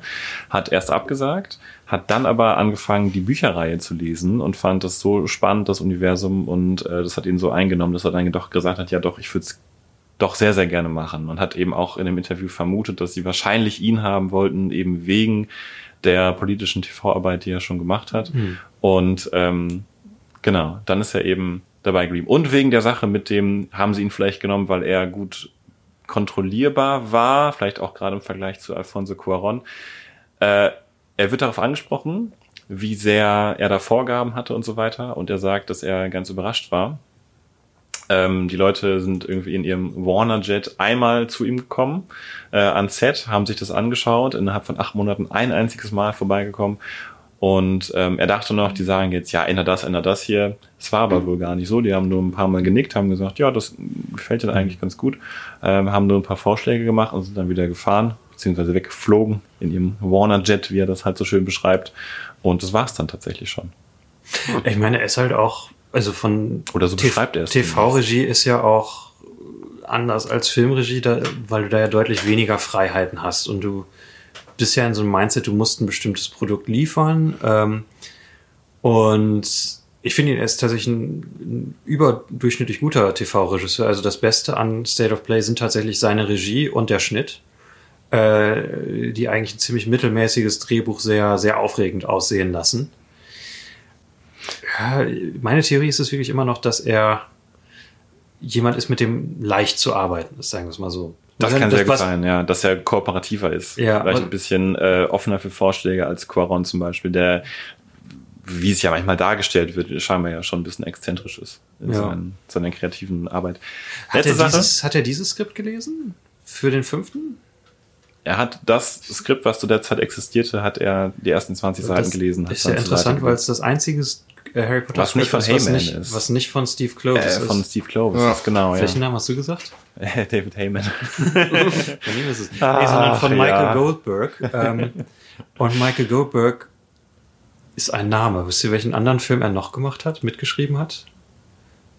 Green Lantern. Mhm. Das Hm, ist der okay. einzig nennenswerte und das ist Jahre später. Hat er, wer hat denn äh, die letzten Harry Potter Teile geschrieben? Auch Steve Clovis. Das hier ist der Steve Clovis, einzige Film, den okay. er nicht geschrieben hat. Und Ja, spannend. wenn das Skript nicht so gut war, ich habe keine Ahnung. Wobei ich sagen muss, ich habe beim Gucken, ich kann keinen Unterschied feststellen zwischen Steve Clovis und Ich hätte gedacht, dass der vierte von wem anders ist. Der vierte, ja. Äh, letzte Sache zu, Oh. zu David Yates. Daniel Radcliffe wird darauf angesprochen, ähm, was, was er denkt, was David Yates als Filmemacher zu diesem Film sozusagen mitbringt. Und er sagt was ganz Interessantes. Ich lese das einfach mal vor. Uh, what David managed to do, which is fantastic, is that he took the charm of the films that Chris Columbus made and the visual flair of everything that Alfonso Cuaron did and the thoroughly British bombastic nature of the film directed by Mike Newell and he's added his own sense of grit and realism to it that perhaps wasn't there so much before. Also er sagt im Prinzip, er bringt all das zusammen, was die vier Regisseure vorher ähm, so toll gemacht hat. Äh, jeweils das, was, was da herausgestochen hat. Eben das, das, das schöne, äh, charmante, magische von Chris Columbus, das, ähm, das den visuellen Flair von Alfonso Cuarón. Ich fasse es nochmal auf Deutsch zusammen, oder? Ähm, das Statement. das, denke ich Na, auch gerade. das weiß ich nicht genau. Wenn man sich viel, wenn man sich viel die Sachen durchliest, die Daniel das- Radcliffe damals in so Press Junkets gesagt hat, das, es klingt einfach so klingt viel erwachsener als Total das. nach PR. Das Ja. klingt total voreinstudiert. Ja. Ich habe, ich weiß nicht genau. Ich habe ja zum vierten Film mir viel durchgelesen, was er, was, wie er sich verhalten hat in diesen, in diesen Presseräumen und so weiter. Und ähm, er, er wirkt auch einfach generell als Person zu der Zeit schon so erwachsen. Ich, ich weiß nicht genau. Klar, die werden mit ihm vorher darüber geredet haben, er wird da Training Das- für das- bekommen haben, ja, was ja, auch immer. nein, aber das klingt so, ich als- glaube, ja. dass ich glaube, dass er tatsächlich schon so weit ist, dass er sowas nicht einfach so sagt. Nein, zu dem Zeitpunkt ist er ja auch, ähm, äh, ist ja auch tatsächlich so, dass er nicht mehr nur ein Kind ist, was quasi nur dahin mit, mit vorstudierten Antworten hingeschickt wird, aber dass er quasi all diese drei da einbringen will, äh, finde ich, dass das klingt halt zu, zu politisch abgewägt, dass man zu jedem Ja. ehemaligen Angestellten was Positives sagt. Und vor allem, also ich mag den vierten, aber britischer Bombast für Mike Newell. Britischer Bombast fand ich auch irgendwie ein bisschen Das, merkwürdig. das sticht da völlig hervor. Und ich finde, von, ähm, von Chris Columbus ist nicht mehr viel da. Also er geht wirklich sehr in diese Richtung, die Cuaron Ja, eingeschlagen ja. hat. Mhm. Ja klar, das wird natürlich ein Statement sein, was irgendwie auch ein bisschen diplomatisch ist und so weiter, aber ich fand es trotzdem interessant, dass er das gesagt hat. Problematisch finde ich das nicht. Interessant. Nee, du hast gesagt, das ist vielleicht ein bisschen problematisch. ist. Diplomatisch. Nee, diplomatisch. Diplomatisch. Ja, ja, Wir diplomatisch. können ist das. ja ähm, einfach jetzt festhalten, J.K. Rowling, Daniel Radcliffe, Larsen, alle Leute, die definitiv Sachen gesagt haben, die nicht okay sind. Auf jeden Fall. Aber um Ähm. den Film vielleicht zu starten, er hat den niedrigsten Score, Rating-Score bei Rotten Tomatoes. Oh. Das ist aber auch das Oh, echt? unbeliebteste Buch, oder? Ja. Was hat denn der vierte für einen Score? Der vierte hat den besten. Was? Das Ja. kann ich nicht Oder glauben. einen der besten. ich Echt, glaube, der, der dritte und vierte? der vierten haben den besten. Ich glaube, aber hat, der nicht hat der, diese Haare. hat nicht der letzte den besten? Kann das einer gerade nachgucken, während wir weiterreden? Gott. Also das Buch, ich habe es noch nicht durch. Es ist sehr anstrengend. Mir Aber ist gut gefallen. dazu im Kontrast, ich habe ja auch ganz am Anfang angekündigt, ich guck mal, ob es irgendwelche News gibt zu Daniel Radcliffe. Ne, wo wir schon bei Was ist News gerade sind. rausgekommen? Ähm, und eine Seite hat was jetzt ganz neu gepostet, was aber schon heu- äh, länger im Internet kursiert. Und zwar, äh, jetzt habe ich ja gerade gesagt, der Rotten Tomato Score ist der, er hat der fünfte den niedrigsten, aber Daniel Radcliffe hat in einem Interview gesagt, ähm, dazu, was sein Lieblingsfilm ist. I loved the last one, also 7.2, but I also really loved the fifth, which is not a lot of people's favorite, I kind of realize. Ähm, und er sagt halt, I love it because of the relationship between Harry and Sirius Black and you also get a lot of Gary Oldman in that movie. Genau, und er sagt, es war sein, sein Favorit und ähm, auch sein Favorit, den zu filmen, weil so unglaublich viel Spaß gemacht hat, den Er ist zu halt drehen. auch so ein Gary Oldman-Nerd, muss man mal ehrlich sagen. Schon, ja. Also wenn, aber wer ist das? ich, ich stelle es mir jetzt gerade so ein bisschen vor, dass es am Set vielleicht schon so Form angenommen hat, dass er dann vor Gary Oldmans Trailer stand wie so ein Stalker mitten in der Nacht. mit und, seinem Bass? Und irgendwie dann, ja, mit seinem Bass. und, und er dann irgendwie ruft, Gary, let us read our scene. I miss you, Gary. Why aren't you answering my phone calls? Aber, Das, das war meine Daniel Radcliffe Impression, wie man unschwer erkennen konnte. aber halt mega interessant, auch weil er halt sagt, dass ähm, man seiner Meinung nach am meisten sieht, wie er, also Daniel Radcliffe, in dem Film als Schauspieler gewachsen ist. Im Vergleich zu den Da habe ich eine davor. These zu, warum es sein Lieblings ist, aber dafür müssen wir anfangen. Lass Ähm, anfangen. Ja. Es beginnt mit Es einem beginnt. sehr schönen Shot von einer Wiese. Oh, gehen wir wieder Shot für Shot durch. Nein, wir gehen nicht Schritt für Schritt durch. Aber ich finde, ähm, du hast ja letztes Mal gesagt, man braucht so einen Regisseur, man muss das Gefühl haben, dass man von Anfang an in guter Hand ist. Mhm. Oder beim dritten haben wir das gesagt. Und das finde ich hier wieder gegeben. Also ich finde äh, ihn tatsächlich visuell stärker oder deutlich stärker als Mike Newell Viel, tatsächlich. viel besser. Da würde ich jetzt im Nachhinein auch Eppies Kritik vom letzten Teil nachmachen, dass er so der zweitschwächste visuelle Regisseur von den Vieren ist. Nach Columbus oder was? Ja. Aber der Ähm. neuntklügste von allen. Wenn er der neunklügste von vier Regisseuren ist. Ich finde, das fällt aber auch Ähm, sofort auf, wenn man den Ja. Film guckt. Also es ist sehr, sehr stilisiert. Es hat so ein bisschen so eine Art Fincher-Look, würde ich das beschreiben, so von, von der Farbwahl. Aber äh, die Farbwahl, ist dir das aufgefallen? Also ich fand das ganz interessant, weil am Anfang ist es ja sehr hell und dann kommt der Umschwung, wenn die Dementoren Es, es kommt ein sehr plötzlicher Umschwung. Und da ist die, da wechselt die Farbpalette komplett in den fünf Sekunden. Aber Vielleicht ich, ich würde auch in, in diesem Hellen hat es sowas Künstliches, also so dieses der Ist erste Vergleich, den ich hatte, wäre wirklich, wirklich David Fincher. Also wenn David Fincher eine Tagszene filmen würde, Wenn er einmal eine würden, filmen würde. würden es Nein. ähnliche fehlen. Also es ist halt sehr, sehr clean von der Farbpalette her, würde ich Sehr sagen. clean, es, es wirkt ein bisschen technisch, es ist eigentlich Ja. digital oder, Also ich finde oder es- mit Film aufgenommen. Also ich, okay, schwer zu sagen, keine Ahnung.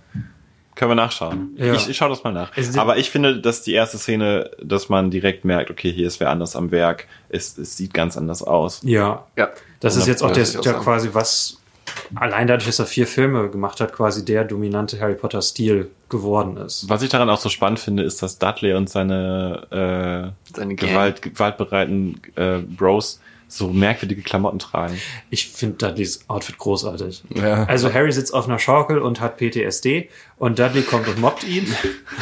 Und Dudley hat ein großartiges Hip-Hop-Outfit an. Und seine Freunde nennen ihn Big D.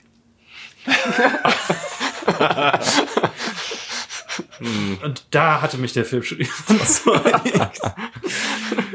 ähm, Ich fand es halt schön, dass man die Dursleys gesehen hat. ja, ich habe mich über die Dursleys auch sehr gefreut. Aber ich finde das so spannend, weil normalerweise in Filmen, ähm, die auch zeitlos sein sollen, das sollte da ja eigentlich unbedingt, nimmst du ja Kleidung, die, die nicht so aneckt, die nicht so auffällt, ne, die nicht so krass vom Geist der Zeit beeinflusst ist. Ich glaube, wenn, wenn heute so ein möchtegern Hip-Hopper wie Dudley sich anziehen würde, der wird genauso aussehen. Nein, das ist, ich finde, das ist schon sehr 2007. Ja. Und du hast in, eigentlich in allen, in allen Hollywood-Filmen hast du so selten mal was, wo du zehn Jahre später Findest denkst, wie du? sieht der denn aus? Also Ja, ich, würde sogar, ich würde sogar sagen, au contraire, Monsieur. Ähm, du, wenn du dir heutzutage die ähm, Filme anschaust, dann siehst du zum Beispiel Frisuren. Selbst wenn du ähm, in, aus den 80ern einen Historienfilm schaust, haben die da die 80er Jahre Frisuren. Und heutzutage ähm, in den Historienfilmen haben sie die aktuellen Frisuren. Ja, Richtig schön anrasiert und solche Sachen. Also Das ist ein. Historienfilm. Ich habe gerade nur so Leute vor Augen mit äh, diesen großen Perücken. Moment, was war Eikos These, damit ich ihr widersprechen kann? Nee, dass also meistens in Filmen darauf geachtet wird, dass äh, Zeitgeist die findet Klamotten immer und so weiter nicht so, nicht zu sehr aus dem Jahr geprägt sind, in der der Film gemacht, in dem der Film gemacht Ich ist. glaube, das kommt dir nur so vor, weil du halt Ja. genau in dem Moment lebst. Also es, es sieht ja. Ja. immer alles zeitgemäß aus, bis man es fünf Jahre später wieder guckt. Genau. Ja, aber die Klamotten von Harry Potter zum Beispiel, das ist jetzt nicht das beste Beispiel wahrscheinlich, ähm, wirken ja auf eine gewisse Art und Weise zeitlos. Nee, alt wirken die. Die wirken alt auch und sehr Nein, okay, Sehr warte mal, warte mal, 90s-mäßig. warte Ja, mal, warte 90s, mal, warte ja. mal, wartet mal. Ähm, auch. wir hatten eine Zeit, das wird noch zur Schule gegangen, also ja, eine Zeit, die recht lange her ist. Ähm, da haben alle Bauch frei getragen. Nennt mir bitte einen Film, einen Hollywood-Film, in dem Bauch frei getragen wurde. Bauchfrei. Bauchfrei. Sieben Staffeln Buffy the Vampire Slayer. Ja. Oh, Hollywood-Film. Sämtliche Teenie-Komödien aus der Zeit. Äh, sämtliche Sitcoms aus der Zeit. Also so Modetrends werden immer sofort äh, haben Ja, zwangsläufig einen Au- Einfluss auf, Und auf die visuelle auf Filme, Darstellung im die Film. nicht zu der Jetztzeit spielen. Aber ich Ja. würde auf jeden Fall behaupten, das ist ähm, runtergestuft. Es wird nicht jeder Trend direkt in dem Film aufgenommen. Es ist ja nicht so, dass es- dass es noch, absichtlich noch eine gewisse aber- Zeitlosigkeit Aber- beibehält. Also ich würde zum Beispiel sagen, wenn man zum Beispiel sich How I Met Your Mother die erste Staffel anguckt und die neunte Staffel, hat sich der Style komplett verändert von, von allen Charakteren eigentlich. Ja Auch klar, es ist ja immer ein bisschen Friends beeinflusst, auch. ist es ja schon. Aber ich Friends glaube, es wird, sind so furchtbare Outfits. es wird auf jeden Ja. Fall, ja, aber ihr redet jetzt auch von Serien, nicht von Filmen. Äh, Wo, wo ist der Unterschied? Serien, finde ich, äh, mü- müssen nicht diese, diese, diese Langlebigkeit haben wie Filme. Also ich Haben sie denke ja gerade an Kevin. Costner, der, wer mit dem Wolf tanzt.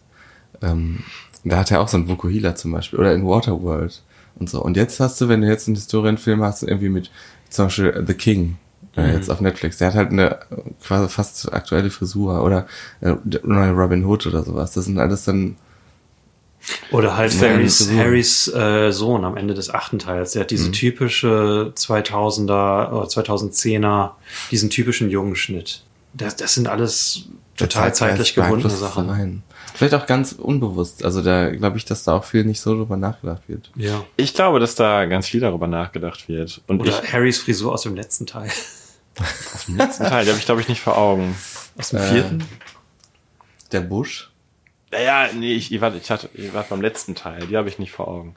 Ähm, ich werde das, ich werde das nochmal recherchieren und da äh, im nächsten, in der nächsten Folge komplett euch zerstören mit einem. Am besten geilen- postest du das auf unserem Instagram-Account, ähm, machst irgendwie so eine 800-Bilder-Galerie, Ja. damit wir völlig geistig normal und zurechnungsfähig wirken. In, wieso solltet ihr denn bitte normalen Geistes... Ich, ich stelle mir gerade kann vor, wie, wie, jemand du, was zu sagen, wie du der vor Google bist. auskennt. Ich werde es euch beweisen. Das Ganze, basiert, das Ganze basiert wahrscheinlich auch nur darauf, dass ich mal ein Interview gelesen habe mit einer Kostümbildnerin von einem Film, die halt genau das meinte. Also, dass die halt darauf achten, dass nicht die aktuellsten Trends direkt umgesetzt werden. Aber ich, also ich würde auch Henny zustimmen, dass das ähm, Outfit okay ist für, äh, also zeitlos genug ist für das, was es sagen soll über Dudley. Ja, also man, man kriegt sofort ein Gespür, wie Dudley in Hm, dem Moment so. drauf ist, äh, wie, wie viel man über Dudley allein durch diesen Anblick von diesem furchtbaren Hip-Hop-Outfit äh, erfährt, ist, ist toll. Aber ich gucke mir das schon an und denke so, boah, das wirkt auf mich krass anachronistisch. So, ich finde nicht, dass jemand sich so 2019 so anziehen würde oder 2020, wenn diese Folge rauskommt. Die Klamotten sind einfach ganz anders. Ich glaube, das war eine sehr äh, kurze Zeit, in der die, solche Klamotten auch, auch Aber- draußen getragen wurden, als mehrere Leute sich so angezogen haben. Ich weiß nicht, es ist ja mehr so Vorstadt-Gangster-mäßig. Und ich würde sagen, da passt das immer noch ungefähr. Also es sind halt so Markenklamotten, die aber halt viel zu groß sind und nicht passen. Und das finde ich, äh, passt eigentlich, äh, oder passt für mich persönlich immer zu diesem Bild dieses möchte gern Hip-Hoppers. Okay, vielleicht haben wir auch einfach eine komplett unterschiedliche Wahrnehmung von, äh, von Outfits. Aber gerade auch dieses, dass es so glänzt und so, das hat für mich nicht nur Hip-Hop, das ist für mich auch so ein bisschen so diese Elektro-Techno-Kultur so aus der Zeit, die da so ein bisschen vermischt wurde mit Also ich habe dem nur an Hip-Hop Mainstream. gedacht. Muss ich sagen. Das war so die einzige Assoziation, die ich hatte. Auch dann mit Big D, mit dem Namen. Das perfekter Spitzname für Dudley. Also, schön. Ja, Nur um das nochmal zu betonen. Er heißt Big D. also das Outfit einmal klasse, einmal nicht so gut. Aber es war schon interessant, also ich meine, um jetzt aus diesem, aus diesem toten Winkel des Podcasts wieder rauszukommen, Ja. schon interessant, wie, äh, viel, wie viel mehr diese Klamotten von Dudley Daggett an die Zeit angepasst sind, als die Klamotten von Dudley aus den ersten drei Teilen. Denn die waren lassen das Du, mal du so wartest stehen. ganz ganz anders. Zuschauer, oder? Du machst jetzt so lange weiter, bis du dann Er hatte immer so Pullover an, ne? Ich finde die, gerade in den ersten ist die Mode sehr 90s-mäßig. Die, diese Kinderklamotten, die in den Columbus-Filmen getragen werden. Das war nicht bei Dudley. Ich finde, Dudley wirkte immer halt schon so wie die Dursley auch, Dursley auch dass Ja, sie so das auf ist so so. eine gewisse Art schick sind. Ja, die Dursleys sind ja Aber so auf die, so eine alte Art schick. die, die sollen ja altmodisch sehen, Genau, aussehen, ja. bis auf in diesem Film. Aber so diese Klamotten, die Harry getragen hat, Ach so, ja, fand ja. ich immer sehr, Ja. Finde ich auch. ja, es waren halt so 90s-Klamotten. Naja, Moment mal, aber das waren ja Klamotten, die hatte ja, das waren ja so abgeranzte P- T-Shirts mit Von Löchern drin und so von Dudley. Also, Das war so richtige die waren dann halt viel zu groß für ihn, so nicht, weil er sich das ausgesucht hat, zum Beispiel. Kann es einfach sein, dass du die Modetrends der letzten zwei Jahrzehnte völlig anders erlebt hast als wir? Das werden wir in dieser Folge nicht mehr ergründen können. ähm, das müssen wir auch nicht. Zum weil Glück. jetzt der Dementorenangriff Ich frage mich auch gerade, wie wir da hingekommen sind. Du hast angefangen, Ja, über Dudleys Klamotten zu Nee, reden. Henny hat darüber angefangen. Aber ich muss sagen, also ich, ich fand Dudley hat das, äh, ich weiß nicht mehr, wie der Schauspieler heißt, aber ich fand, er hat das super gespielt. Also äh, gerade beim Dementorenangriff und nach dem Dementorenangriff dieses so vollkommen fertige, verblödete Augen über Kreuz, Ja, äh, fand ich, fand ich super. Harry Melling ich finde ihn auch großartig. Ja, der, in ähm, Ballad of Buster Scruggs. Hast du den gesehen? Den Coen Brothers? Äh, nein, habe ich nicht. Aber ich habe den gesehen, ja. Da spielt er den, den Mann ohne Arme, ohne Bein und ohne Beine. Stimmt, und er war großartig. Und der ist, er ist Hammer. Ja, Das also war der eine Kurzfilm, der gut war von Ja. den. sechs. Ja. Aber der war wirklich gut. Also ich würde den immer empfehlen mit ähm, Liam Liam Neeson Neeson, und ja. Dudley Dursley. Ja. Oh, krass. Ähm, ja, er ist ein toller Schauspieler. Ja. Ja, auf jeden Fall, es wird auf einmal dunkel. Die beiden werden von Dementoren angegriffen. Es ist die eine von zwei Action-Szenen im ganzen Film. Von zwei. Ja. Würdest du die am Ende komplett als eine Szene Ich würde das sehen? am Ende als eine sehen und würde sagen, der Film hat am Anfang und am Ende eine Action-Szene und finde das total super. Okay. Okay. Äh, auch weil ich Und wo Umbridge von den Zentauren entführt wird? Das ist für ihn eine das ist Action-Szene. keine Action-Szene. Ach so. Ach so, also ja, gut, meine Güte. Aber nein, also ich, ich finde vom, vom Aufbau für einen Kinderfilm sehr mutig, dass man nur am Anfang einmal Action hat und dann ist wirklich der Rest des Films fast nur Dialoge und in Anführungsstrichen Politik. Und dann am Ende gibt's den großen Showdown. Ähm, dass das Kindern zugetraut wird. Äh, denke, sage das auch, weil ich in letzter Zeit Star Wars der Aufstieg Skywalkers gesehen habe, wo man das Gefühl hat, J.J. Abrams traut einem nicht zu, äh, einem Film zu folgen, wenn nicht alle fünf Minuten eine neue Action-Szene beginnt. Äh, von daher fand ich das Pacing in diesem Film sehr angenehm. Ähm, Harry rettet Dudley und ich finde tatsächlich, Action ist mit eine der Stärken von David Yates, dass es immer, der Konflikt immer eine Geschichte hat. Ähm, auch hier, wo Harry den Zauberstab verliert und dann erst wieder dahin äh, krabbeln muss und dann erst gewinnt, finde ich generell eine gute, spannende Szene. Ähm, ich finde es ein bisschen schade, weil in dieser Szene am Ende es ist ja quasi das, was prägt, wie Kämpfe in der Zaubererwelt aussehen. Das haben wir bis zu diesem Teil nicht wirklich gesehen. Immer nur so ein anderes. Im vierten Teil zaubern Harry und Voldemort einmal aufeinander. Und das ist es, dass dann zwei Energiestrahlen aufeinander kommen. Und hier ist jetzt wirklich viele Zauberer kämpfen gegeneinander, vor allem am Ende. Ähm, ich weiß nicht, wie, wie findet ihr die Harry Potter Action generell ab diesem Film? Also erstmal muss ich sagen, ähm, wir haben ja schon gesagt, der geht visuell ein bisschen zurück zum dritten. Ich fand aber die Dementoren echt schade. Also die fand Ja. ich nicht gut. Ja, das, also ich fand die Dementoren im dritten einfach dieses, Ja. dieses Tuch da drüber, das Ja. war, hatte, hatte denen so was Unheimliches gegeben, weil du nicht Genau. weißt, was drunter ist. Und das hat mich auch in der Szene gestört, dass sie viel zu schnell kamen und so und direkt ähm, angefasst haben. Also es, Ja. das fand ich schade. Da hätte er sich, finde ich, ein bisschen mehr von ähm, Guillermo del Toro abschauen können. Cuaron. Genau. ähm, und ähm, ja. Aber ansonsten ja generell würde ich dir zustimmen. Ja. Und ich fand das richtig gut gefilmt. Also, äh, oder am Anfang äh, war es einfach so viele Elemente aus einem Thriller oder Horrorfilm Mhm. und äh, mit den blinkenden Lichtern und dem Eis, das überfriert, das fand ich cool gemacht. Das, äh, das war echt gut. eine, eine coole Idee, wie quasi das Eis da gefriert und Dudley darauf ausrutscht, Ja. als er versucht davon zu kommen. Ähm, ja, aber Harry gelingt es, ähm, Dudley zu retten. Äh, das setzt dann diesen Subplot in Motion, dass er aus der Schule verwiesen wird, weil er vor einem Muggel gezaubert hat. Und er muss ins äh, Zaubereiministerium, um seine Unschuld zu beweisen. Vorher gibt's noch einen ähm, Abstecher zum, oh Gott, kennt irgendjemand diesen Straßennamen? Grimmauld-Platz. Wie heißt das Ding?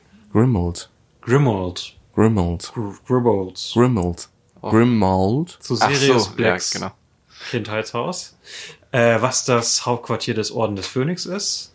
Ähm, wo wir erkennen, wo, wo quasi uns nochmal der Status quo der Welt dargelegt wird. Voldemort ist zurück ähm, und will die Macht übernehmen und Dumbledore versucht, eine Gegenarmee aufzubauen oder eine Gegenbewegung aufzubauen. Aber das Zaubereiministerium leugnet, äh, dass Voldemort zurück ist. Was so ein bisschen diese quasi der Hauptkonflikt des Films äh, ist, dass äh, es geht in diesem Film nicht gegen Voldemort, sondern gegen das Ministerium, die sich weigern äh, anzuerkennen, dass ja, in, in, wenn man die Metaphern wegnimmt, dass die Nazis zurück sind, dass Hitler zurück ist, der Zauber-Hitler. Ähm, Finde ich eine spannende Thematik. Ähm, auch im Ministerium, aber lass uns erstmal jetzt im Ministerium kommen, dann gehen wir mehr darauf ein, oder? Ähm, hier finde ich noch wichtig zu erwähnen, dass hier diese, diese tolle Umarmung zwischen Gary Oldman und, und Harry ist. Äh, wo ich finde, die beiden hatten ja nicht so viel Screentime bis Mhm. jetzt und dass man am Ende tatsächlich traurig ist, dass, Ja. dass Sirius tot ist, ist, glaube ich, vor allem dieser ersten Szene zu verdanken, wo wirklich Oldman und Radcliffe einfach die Beziehung, wie sie in den Büchern war, wie sie in den Filmen immer nur angerissen wurde, aber in dieser einen Szene quasi, die als Zuschauer nochmal emotional fühlbar machen, wie, wie sehr sich diese beiden Menschen mögen. Ich hatte vor, vor allem das Gefühl, es war diese eine, die wir eben schon angesprochen haben. Ähm, es gibt äh, kein- nicht nur den Unterschied zwischen guten Menschen und Todessern. Man hat was Helles und was Dunkles in sich und so. Und äh, das war die, die ganze Szene war ja ein sehr langes Gespräch, wo es darum ging, wo Black herkommt und dass er auch mit seiner Familie hadert und nicht genau weiß, wo er hingehört und so. Und dass sie da einfach so, so viele Gemeinsamkeiten haben. Genau, jetzt bist du ein bisschen vorgesprungen, das ist ungefähr eine Stunde in den Film rein. Das ist so die zweite große Szene zwischen den beiden. Ach, ich dachte mal jetzt generell im ganzen Film. Äh, nee, ich war jetzt noch bei dem ersten so. Umarmung. Also ich Mhm. finde diese erste Umarmung Ah, ja. einfach wirklich, wirklich toll Ja. von den beiden, weil also die, die Zuneigung, die sie Mhm. da quasi reinpacken, das, das klingt jetzt so, als wäre es was Einfaches, aber sie müssen ja eigentlich in diesem Moment schon diese Beziehung verkaufen, die man als Zuschauer so, Mhm. weil diese herzliche Beziehung zwischen den beiden haben wir bis jetzt nur erahnen können und Ja. die wird sie da nochmal Also ich- verkauft. Also ich finde, die Umarmung legt so ein bisschen den Grundstein und Mhm. das Gespräch am Küchentisch dann nachher, das ist so, wo es dann wirklich, wo du wirklich merkst, dass Sirius ihm richtig vertrauen möchte und eigentlich Mhm. am liebsten alles erzählen würde und ihn direkt mit an seiner Seite haben möchte. Und da, Mhm. da merkt man so richtig, dass und er, er, es kommt so ein bisschen rüber, als wenn er quasi zurückgehalten wird, Ja. Mhm. davon Harry wirklich so als Sohn äh, anzunehmen. Äh, gut finde ich da auch immer das Zwinkern von ihm. Ja, das Zwinkern ist genial. Zwinkern ist, ist toll. Ja. Ja, Das Ähm, macht so viel deutlich. ja. Wobei ich finde, da, das macht's gerade das macht's dann wirklich tragisch, dass äh, das ist mir erst jetzt bei diesem Gucken aufgekommen, als Sirius dann am Ende stirbt, äh, die letzten Worte, die er davor zu Harry sagt, äh, er nennt ihn James, Ja. weil Ja. er ihn verwechselt. Und du merkst halt auch, dass, also Harry hält sich an Sirius fest, weil er die einzige Familie ist, die er hat. Mhm. Und Harry ist für ihn auch so ein Weg, seinem toten Freund nochmal nahe zu sein. Und es kann sein, dass es ihm nicht primär um Harry geht Mhm. dass diese Herzlichkeit halt so den Umständen, aus den Umständen geboren ist ähm, und nicht unbedingt auf die Person direkt, sondern auch auf das, wofür sie füreinander stehen, was sich bezieht. Was ich richtig brutal finde, dass das sein letzter Satz ist, bevor er stirbt. Ja, okay, Sirius ist tot, wir sind durch. Ist das? Aber, aber ganz kurz, warte mal, ich, ich finde, man kann das auch so als Vertrauensbeweis sehen, so dass er ihn jetzt als ebenbürtig ansieht. Also ich, klar, er vermisst seinen Freund seinen, äh, und äh, möchte diese Zeit zurückhaben, aber ich würde auch sagen, dass es auch so, ja, fast ein kleines Kompliment ist. Er heißt doch auch Harry James Potter, ne? Also von daher. Ich habe Ja. ja. an den Namen erinnert. Ähm, das finde ich aber schön an diesem Film, dass es viele Sachen gibt, die diesen Interpretationsspielraum da lassen, weil dieses zweite, was du gerade angesprochen hast, diese, neben dem ganzen politischen Kram ist es ja immer noch Teil der Pubertätstrilogie Ja. und das ist jetzt so der, der wütende Teil. Harry ist den ganzen Teil über wütend und hat dann halt dieses Gespräch mit Sirius darüber, ähm, bin ich jetzt ein schlechter Mensch, weil ich diese negativen Emotionen habe und Sirius sagt ihm, das bist du nicht. Ähm, und ich meine Interpretation, ich weiß nicht, ob ihr mir da zustimmen würdet, wäre, dass diese ganze Wut im Film, äh, es wird ja impliziert, dass es Voldemort sein könnte, der ihn beeinflusst, aber meine Interpretation wäre, all das Negative ist Harry selber. Ist all das, was er schon mit sich rumschleppt. Ja, ich würde sagen, das ist eigentlich, also ich würde sagen, es ist ein bisschen komplexer, weil er ist halt, also es sind gerade ziemlich viele Sachen, die in seinem Leben äh, los sind. Keiner glaubt ihm, dass Voldemort zurück ist. Äh, seine Freunde, ähm, also es sind nur seine Freunde, die zu ihm halten. Er wird von Dumbledore gemieden. Ähm, also ich würde sagen, er hat schon ziemlich viele Gründe, auch wütend zu sein. Das ist nicht unbedingt. Nein, nein, natürlich. Also das, das gar nicht, ähm, nicht, dass er grundlos wütend ist. Er ist ja auch, man muss ja auch sagen, er hat PTSD, würde ich sagen, in diesem Film eindeutig. Er hat das erste Mal in seinem Leben jemanden, ähm, der ihm einigermaßen nahe stand, sterben gesehen und trägt das mit sich rum. Ähm, plus all, äh, man muss auch sagen, er ist 15, er läuft gerade durch die Pubertät, er ist gerade voller Hormone und es kommt dieser ganze Scheiß, um den er sich kümmern muss. Ähm, und hat all die Probleme mit Dumbledore, mit seinen Freunden, äh, die unglaublich lieblose Romanze mit Cho Chang. Er muss noch Unterricht planen. ja, ähm, also dass er wütend ist, gefällt mir. Also das finde ich ähm, sehr, sehr ehrlich dem gegenüber, wie Teenager tatsächlich sind. Aber ich finde, es hätte mehr sein können. Ähm, ich meine, dass ähm, Rowling hatte mal in einem Interview auch, da haben sie, hat sie mit Stephen Close darüber geredet, mh, dass Harry Potter auch manchmal eine sehr unsympathische Figur ist. Und das, ähm, finde ich, haben sie im Film ein bisschen weich gespült. Ähm, es gab, weil vor allem auch wegen dieser schrecklichen Voldemort-Flashbacks, ähm, dass man dann immer so dachte, ja, es ist ja gar nicht Harry, er ist halt, ja, alles Das würde ich, also, ich würde sagen, das lässt es dazu offen, aber es Mhm. tendiert schon dazu, dass es, es wird nicht gesagt, es wird nicht klar gesagt, das ist alles Voldemort und Mhm. er ist halt wirklich den ganzen Film über aggro. Also so, sobald er auf, auf Harry und Hermine trifft, ist er auch direkt wütend zu seinen Freunden und, und mault die an. Also erstmal, die erste Hälfte mault er quasi jeden an. Ja, auch Ja. okay, fand ich. Ja. Nicht so schlimm. Ah. Also ich fand Ron und Hermine schon ziemlich nett in diesem Film. Ja, Also, Sehr viel stimmt. Geduld, ja. das stimmt. Ist da im Buch nicht auch wieder so ein Konflikt, wo irgendwie einer der drei nicht mit den anderen redet und das haben sie rausgekürzt? Kann das sein? Ja, ähm, Ron und Hermine haben richtig viel Stress die ganze Zeit. Oh Gott, ja. Streiten sich die ganze Zeit. Finde ich für den Film nicht so wichtig und Ja, finde ich finde ich auch gut. sinnvolle Kürzung und äh, ich meine, man muss dem Zuschauer auch, man kann ihm nur eine gewisse Menge an An Negativität Pubertät. zumuten. Ja, das stimmt. Ähm, Ja, ja, also den Teil mag ich gerne. Ähm, auch letzten Endes, dass dann, dass er halt diese negativen Sachen als Teil von sich akzeptiert. Ähm, und aber auch mehr auf das Positive blickt. Finde ich für ein Pubertätsbuch eine gute Botschaft. Ähm, der Coming-of-Age-Aspekt tritt aber in diesem Film wirklich ziemlich in den Hintergrund, habe ich das Gefühl. Ich weiß nicht, ob das bei euch auch so der Eindruck war oder. Also es gibt die Romanze mit Cho Chang und Harry ist die ganze Zeit sauer. Ja gut, das ist schon eigentlich. Wobei ich würde sagen, der, der Politikplot ist dominanter. ja und der reibt Ja. sich mit der Bürokratie, mit der Schule. Ja, Ja, ich würde auch Ja. sagen, der ist dominanter. ja. Ja.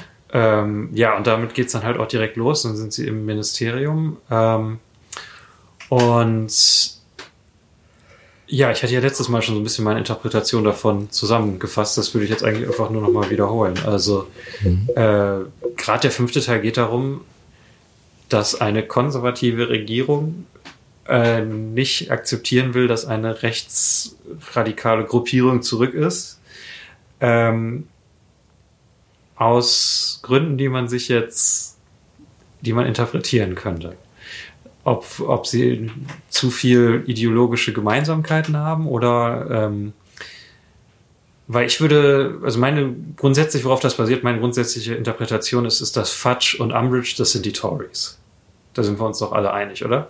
Ich zu wenig mit. also ich würde, bei Umbridge würde ich ehrlich gesagt gar nicht sagen, ich glaube, Um- Umbridge, bei Umbridge wäre es egal, welche Ideologie sie angehört. Ja. Sie, will, sie will immer passen, weil sie eigentlich, ich habe das Gefühl, sie ist eigentlich nur machthungrig und will nur das Sagen haben und ansonsten fühlt sie sich ganz unwohl.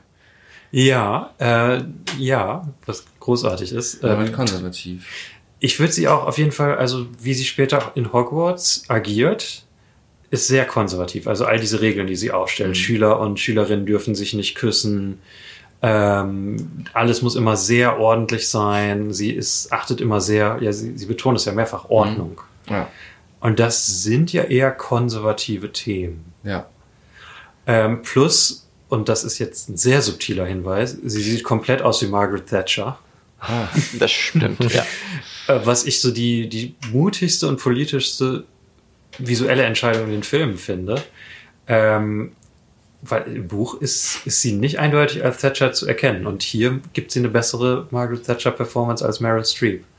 Also Imelda Staunton als Dolores Umbridge. Ja.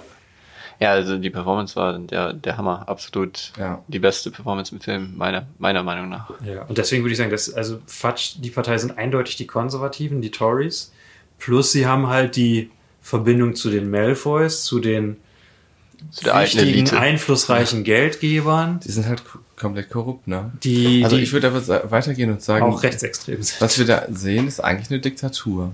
Ja. Weil sie ja die ähm, Presse kontrollieren. Komplett. Bis auf Mm. wenige, also Ja, und, und sie will ja auch eine Diktatur in Hogwarts quasi Ja. aufbauen. Sie hat ja ihre eigenen Spione. Ich würde Mhm. ich würd in die Richtung ja mal sagen, so diktatorische Ansätze. Also es ist ja nicht so, Mhm. dass sie die Presse kontrollieren, sondern sie haben Einfluss auf eine Tageszeitung. ja, aber es Das wird- der- der Tagesprophet Ja von keinem quasi. anderen gesprochen. Also das Ja. ist halt Ja gut, aber Zeitung. jetzt die Bildzeitung ist auch sehr nett zur CDU.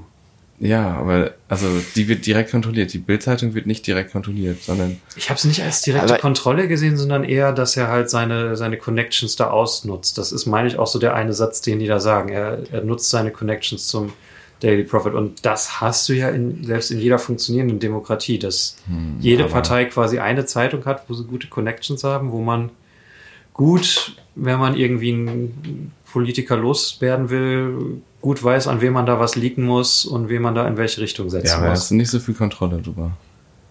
Das stimmt. Ja. Also ich, für mich wirkt das wirklich wie Systempresse.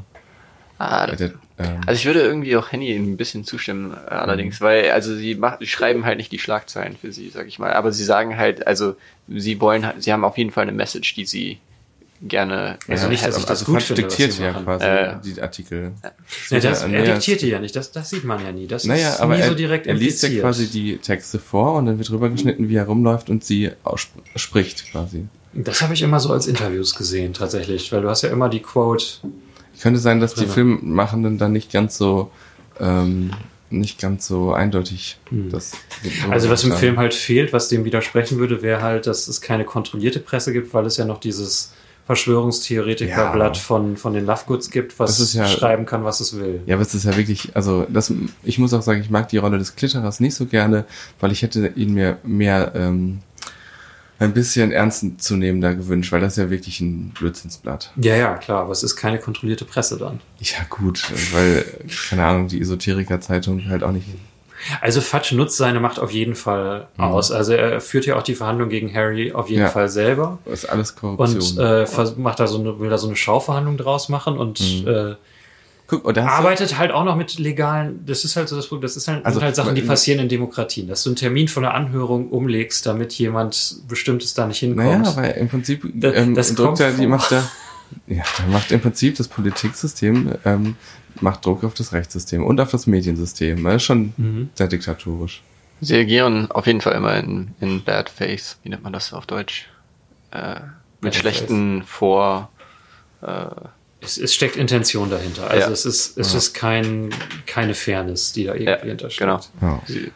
Ähm, und es, es gibt klar die Message, die sie wollen, weil sie ihnen politisch passt. Weil, weil auch Fatsch kann Sachen nur als politisch sehen. Er sieht Dumbledore als politischen Konkurrenten und, und sieht nur seine, seine Regentschaft quasi in Gefahr, wenn jetzt tatsächlich Voldemort zurück wäre.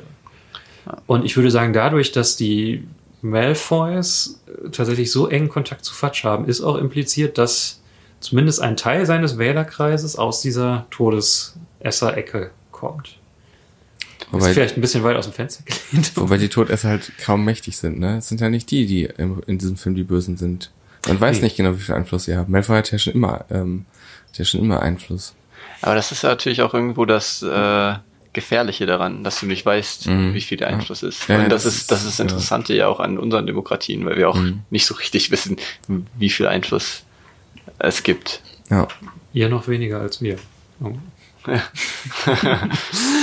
ähm, ja, und während der äh, die Verhandlungen ähm, gibt es einen schönen Dumbledore-Auftritt, finde ich noch erwähnenswert, wo er Mhm. dann sagt, I had the fortunate uh, coincidence to have arrived here three hours early.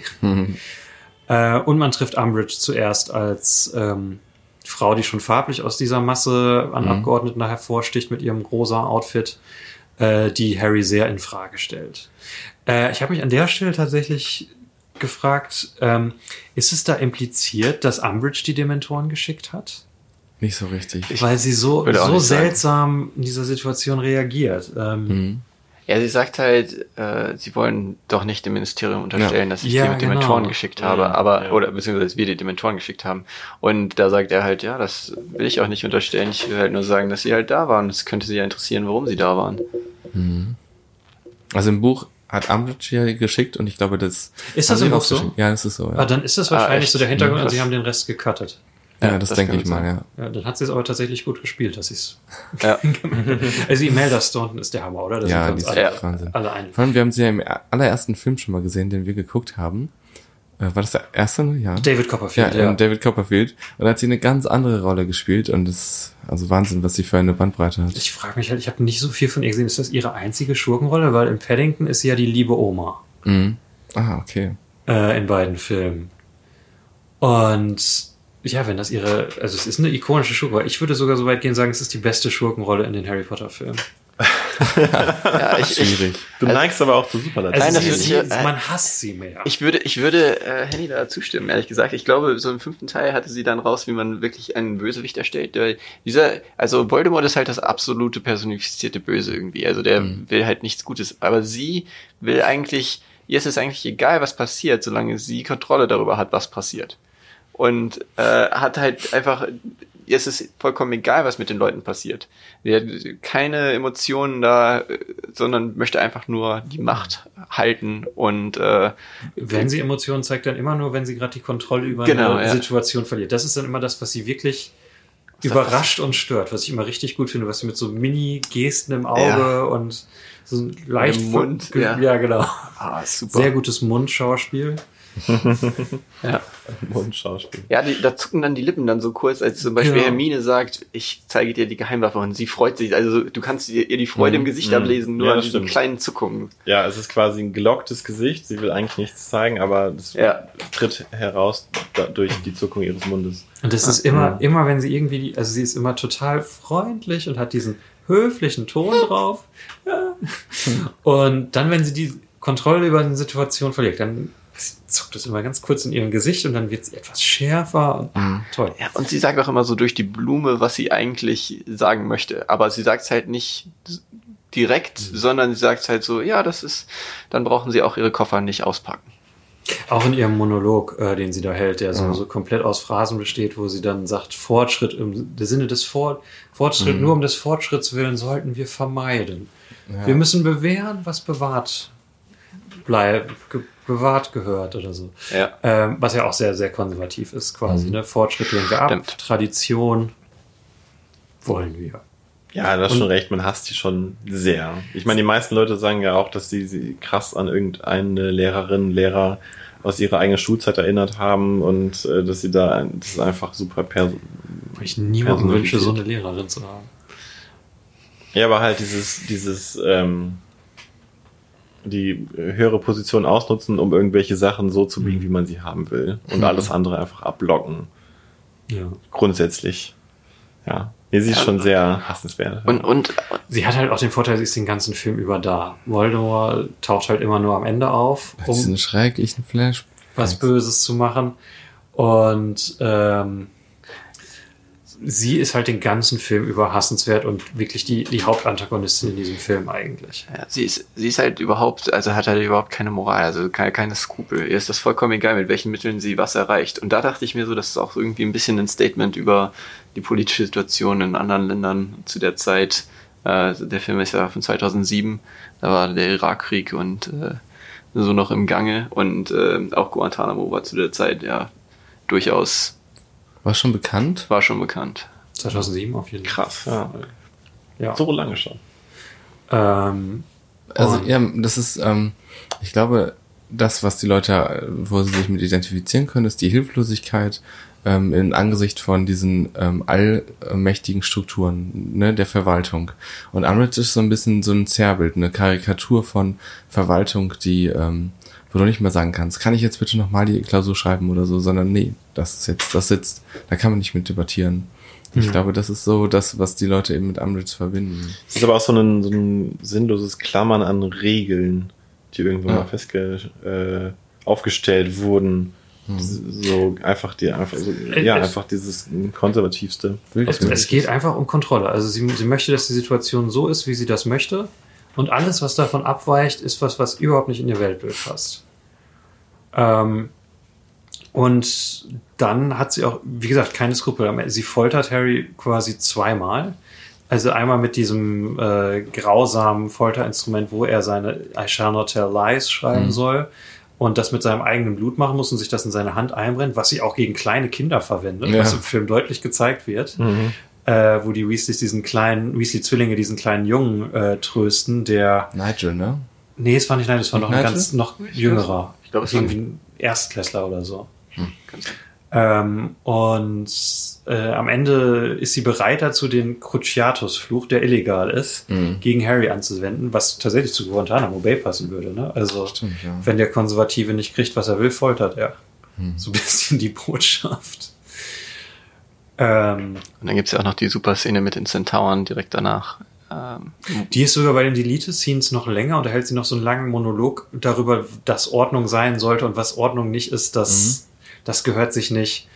Ähm, was ich halt wirklich so nennen würde als, sie, sie ist halt ein Konservativer am Ende, in, wobei, das ist erstmal eine interessante Frage. Würdet ihr, sie ist ja am Ende auf Voldemorts Seite. Ist sie? Ist, ja, im achten Teil ist sie eine, ist sie doch diejenige, die, die im Ministerium unter Voldemort arbeitet. Ist sie Ja, aber- Opportunistin aber- aber- und ähm, ist ihr es einfach egal, wer über ihr steht? Hauptsache, sie hat Macht. ja, Oder ist, sagen. dass sie unter Voldemort wirklich ihre Seite, ihr wahres Ich zeigen kann und endlich kann man mal wieder sagen, was man meint. Nee, sie ist eine von denen, die in diesem, dieser Art von System sehr gut klarkommen. Aber ich glaube, es geht ihr nicht so sehr um die ähm, Ideologie von Voldemort, sondern einfach, das passt einfach sehr gut da rein. Ich würde auch sagen, sie ist Opportunistin.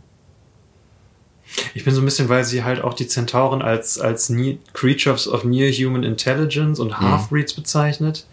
Ich könnte sie mir halt auch als wirklich so einen Konservativen vorstellen, der halt bei den Tories mitmacht, ähm, weil es halt gerade nichts anderes gibt und dann eigentlich nur auf den Moment wartet, wo es mal wieder eine richtige nationalistische Partei gibt, um dann zu wechseln. also sie ist auf jeden Fall kein Demokratiefreund, da würde ich dir zustimmen. Ja, aber ich auf keinen Fall. Aber ich glaube, im Prinzip wäre es ihr egal. Aber ja, also die Szene mit den Zentauren, da hast du auf jeden Fall recht. Da äh, kann man das nicht anders interpretieren, als äh, zu sagen, dass sie da äh, sehr, sehr konservativ agiert. Ich meine, es sind ja auch Vorteile, die in konservativen Kreisen äh, durchaus mal verbreitet sind, um es vorsichtig zu formulieren.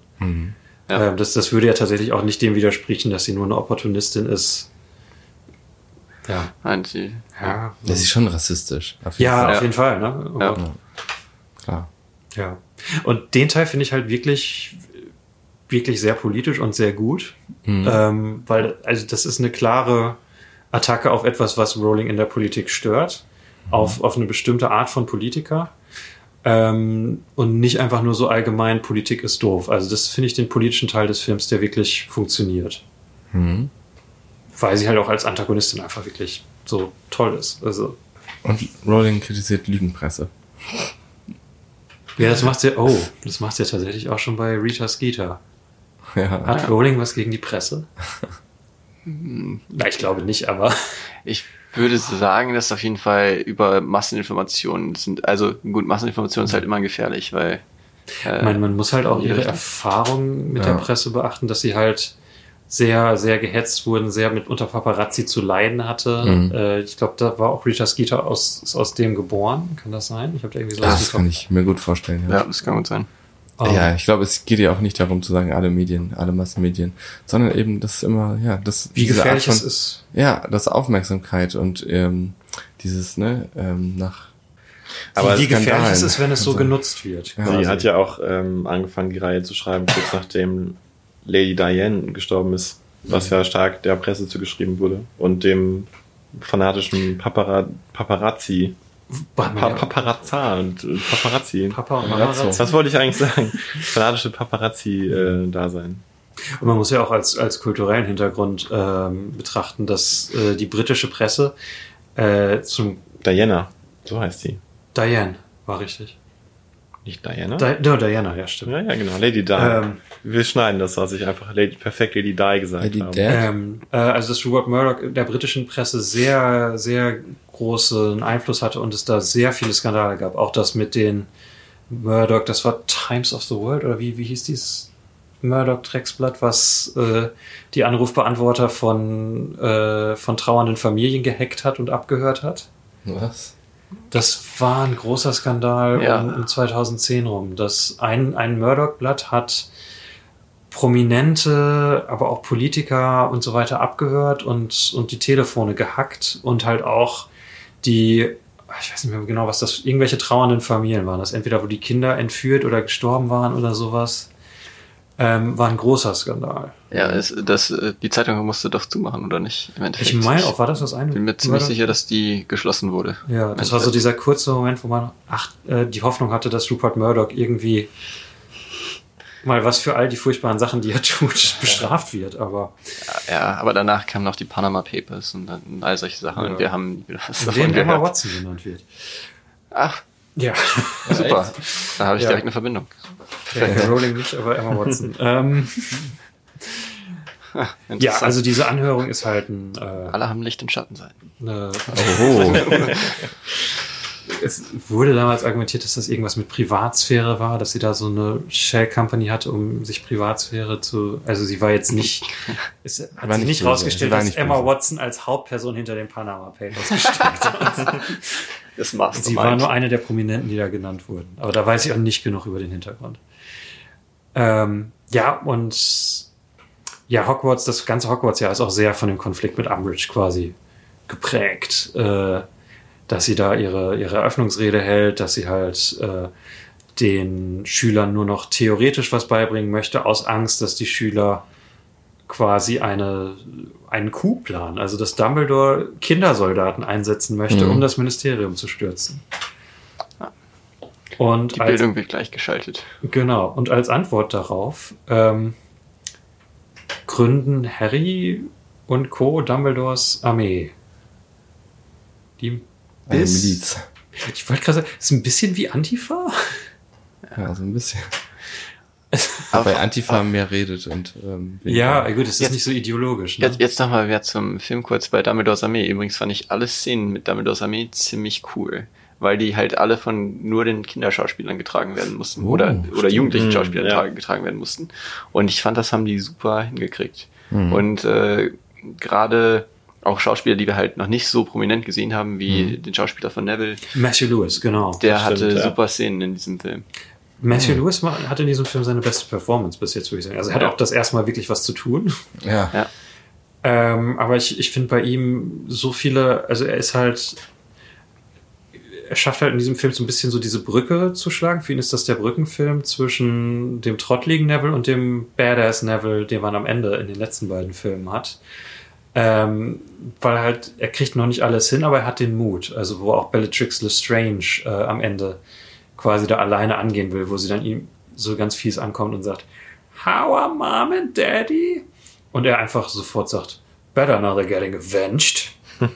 Mhm. Auf jeden Fall. Ja. Ja. Ähm, ja, wollen wir dann, wenn wir quasi bei der Armee sind, über das Schauspiel schon reden? Weil es ist ja Radcliffes Lieblings-Potter-Performance. Würdet ihr damit einhergehen? Dass es seine beste Potter-Performance ist? Ich mochte ihn gerne in den Szenen, wo er gelehrt hat. Also in den, so als Lehrer mochte ich ihn einfach sehr gerne. Weil er da so halt, oft ist es, oft sehen wir ihn ja reagieren. Also, dass er in Szenen ist, wo andere Leute vorgeben, was zu tun ist. Und in den Szenen fand ich es toll, ihn zu sehen, wenn er selbstständig ist. Stimmt, ja. Auch ein wichtiger Wandel, der hier im Film passiert, ja. Aber, also er sagt ja, es ist seine beste Performance oder die, die er am liebsten mag. Bestimmt wie ein Diskuss. Ja. Oder sollen wir erst über Harry und Cho Chang reden? Nee, das ist echt nicht so erwähnenswert. Sagen, das, Das ist ja so das Problem. eine, eine der coolsten äh, Dinge, die sie in diesem Film machen, oder die ich, die ich ziemlich cool finde, ist, dass äh, er und Ralph Fiennes beide diese Kopfbewegung so machen und dass man daran Voldemort super identifizieren kann. Und Mhm. das ist, macht er ziemlich gut, wenn er, als er äh, bei Dumbledore im Büro ist, da macht er kurz diesen Mhm. Zucken und dann ruft er Look at me oder äh, ich weiß nicht. Ja. Ja, das stimmt total. Und das war, das fand ich richtig cool. Also da musste er sich halt natürlich auch mit Ralph Fiennes wahrscheinlich abgesprochen haben. Und ähm, das ist, das fand ich ziemlich cool. Also das ist schon ziemlich professionell, da, wenn man halt so sich was teilt mit einem anderen Schauspieler. Stimmt. Ich fand ihn auch auf jeden Fall extrem wandelbar in dem Film. Er musste so viele verschiedene Sachen irgendwie machen. Ähm, Im letzten Teil, den wir besprochen haben, ähm, Feuerkelch, da, da war das ja, dass wir so viel darüber gesprochen haben, wie krass es ist, was er sich einfach stuntmäßig getraut hat und so weiter, was er da geleistet hat. Also das war ja mehr so seine Revenant-Performance und hier fand ich, wär's so, war so eine Kammerspiel-Performance. Er musste in, in teilweise auch in seltsamen ähm, Zuständen, gerade am Ende, wo er da so auf dem Boden liegt äh, im Ministerium, musste er unglaublich viel Emotionen rüberbringen. Also auf, Hm. auf kleinem, auf kleinstem Raum viel rüberbringen, aus, aus wenig viel machen. Ähm, und das hat er, finde ich, echt krass gut gemacht. Also er ist gut gewachsen als Schauspieler. Noch wichtiger Hinweis, im Gegensatz zu Leonardo DiCaprios Revenant Performance, war Daniel Radcliffe's Performance gut. Ja, der Film ist das- das der Hot Take? Also, also besser als Revenant auf jeden Fall. Alles ist besser als noch nicht The gesehen. Revenant. Ach, der ist ätzend. Ähm, sie ist als Looney Tunes Cartoon darüber, wie sehr sich Leonardo DiCaprio wehtun kann und dann hast du vielleicht Spaß. Aber du darfst den Film nur in einem Tempel gucken. Das hat der Regisseur von The Revenant Ah, ja, gesagt. genau. Nicht in einem Kino. Klar. Das ist einer der langweiligsten Western, die ich je gesehen habe. Und ich habe viele langweilige Western gesehen. Ja, aber Ähm, also ich finde tatsächlich, Radcliffe, also es ist eine gute Performance und ich sehe, warum es seine Lieblingsperformance ist, aber ich fand ihn davor schon gut. Also ich finde, Ja, er, er verkauft ja, sich ja. dazu zu schlecht. Also ich glaube, er mag diesen Film, weil er viel diese Sachen, die du gerade gesagt hast, er kann viel so viel in-your-face-Acting in diesem Film machen. Er kann diese Besessenheitsszene machen, er kann viel schreien. Ah, ich finde auch, er, er meistert hier das Subtile total. ja. Was sind denn die subtilen Momente in diesem Film? Also wenn man jetzt mal überlegt, wir haben am, ganz am Ende, wo er im Ministerium auf dem Boden liegt ähm, und er hat diese ganzen inneren Visionen von Dumbledore, äh, von Dumbledore, von Voldemort, Entschuldigung. Ähm, wenn man die ganzen Visionen von Voldemort rausschneiden würde äh, und man müsste sich nur auf Harry, also auf Daniel Radcliffe's Performance ähm, äh, fokussieren, wie er diesen inneren Kampf darstellt. Also da, das finde ich, macht er sehr gut. So, weil er da, ich- weil er da diesen Mittelpunkt gut trifft einfach. Das würde ich aber nicht unbedingt als subtiles Schauspiel. Also ich finde es auch gut, aber es ist für mich nicht unbedingt subtiles Schauspiel. Es ist ja schon, er, er macht ja einfach sehr viel in dem Moment. Es ist ja sehr, es Also- trägt ja sehr viel nach außen. Naja, ich weiß nicht, also, also bewegt sich gar nicht so viel dafür, was da gerade abgeht und wie dramatisch das Ganze geschnitten ist. Ich finde es schon subtil. Also ich würde sagen, es ist auf jeden Fall äh, komplex, was er, was er Ja. da machen muss. Ja, auf jeden Fall so eine innere Zerrissenheit. Ähm, Wir können ja auch ein bisschen vorgreifen. Also eine Sache, ähm, weshalb ich mir auch vorstellen kann, dass es halt sein Lieblingsfilm ist oder seine Lieblingsperformance von sich selbst, ist, dass er halt im, während der Dreharbeiten zum sechsten Teil so zu strugglen hatte mit ähm, Alkoholismus und so. Das- Äh, deswegen hat er eben auch gesagt, dass, der, dass er den sechsten Film wirklich hasst, sich den anzugucken, dass er den sich eigentlich gar nicht anschauen kann, weil er seine Performance halt so schlimm findet. Und vielleicht stellt der fünfte Teil für ihn einfach äh, den Höhepunkt seiner bisherigen Entwicklung als Schauspieler dar. Vielleicht ist es deshalb so sein Also, Lieblingsfilm. Auch. Das hätte ich, würde ich auch vermuten. Mein Punkt ist halt einfach, dass er, er verkauft sich zu schlecht. Also ich würde sagen, die Performances davor, also in den letzten beiden davor, sind auch schon sehr gut. Und ich würde sagen, so vom vierten und fünften sind so auf einem Level. Also hier ist jetzt kein krasser Sprung mehr. Hier macht er jetzt einfach das, was er kann, das, wo er zeigt, er ist ein guter Schauspieler. Ähm, zeigt neue Aspekte an diesem Charakter und ja, hat natürlich einige Schauspielherausforderungen, die er vorher noch nicht hatte. Ich würde es aber nicht so weit über den anderen anordnen. Aber wenn, also ich meine, so, also jetzt rein logisch betrachtet, wenn du es über die anderen anordnest, dann wäre es ja seine beste Performance. Aber das ist jetzt Haarspalterei. Also Ja, seine beste Performance ist Swiss Army Man. Ich glaube, das sind wir uns die Rolle, für die er geboren wurde. Die Rolle, für die er wurde zum Furzen geboren. ja, Okay, wie geht's weiter, Henny? Das frage ich mich auch gerade. Ähm, In der Handlung. Wir waren bei Dumbledores Armee, ne? Richtig, ja. Ähm, Und die Szenen, ja, wir, in denen. wir, wir müssen einmal kurz über Harry und Cho sprechen, weil ich, ich mag alles an diesem Film, bis auf den Aspekt zwischen Harry und Cho. Und das nicht nur, weil Cho Changs größte Charakterisierung in diesem Film in einer Szene passiert, in der sie selber nicht dabei ist, nämlich wenn Hermine ihren emotionalen äh, Zustand zusammenfasst und erklärt.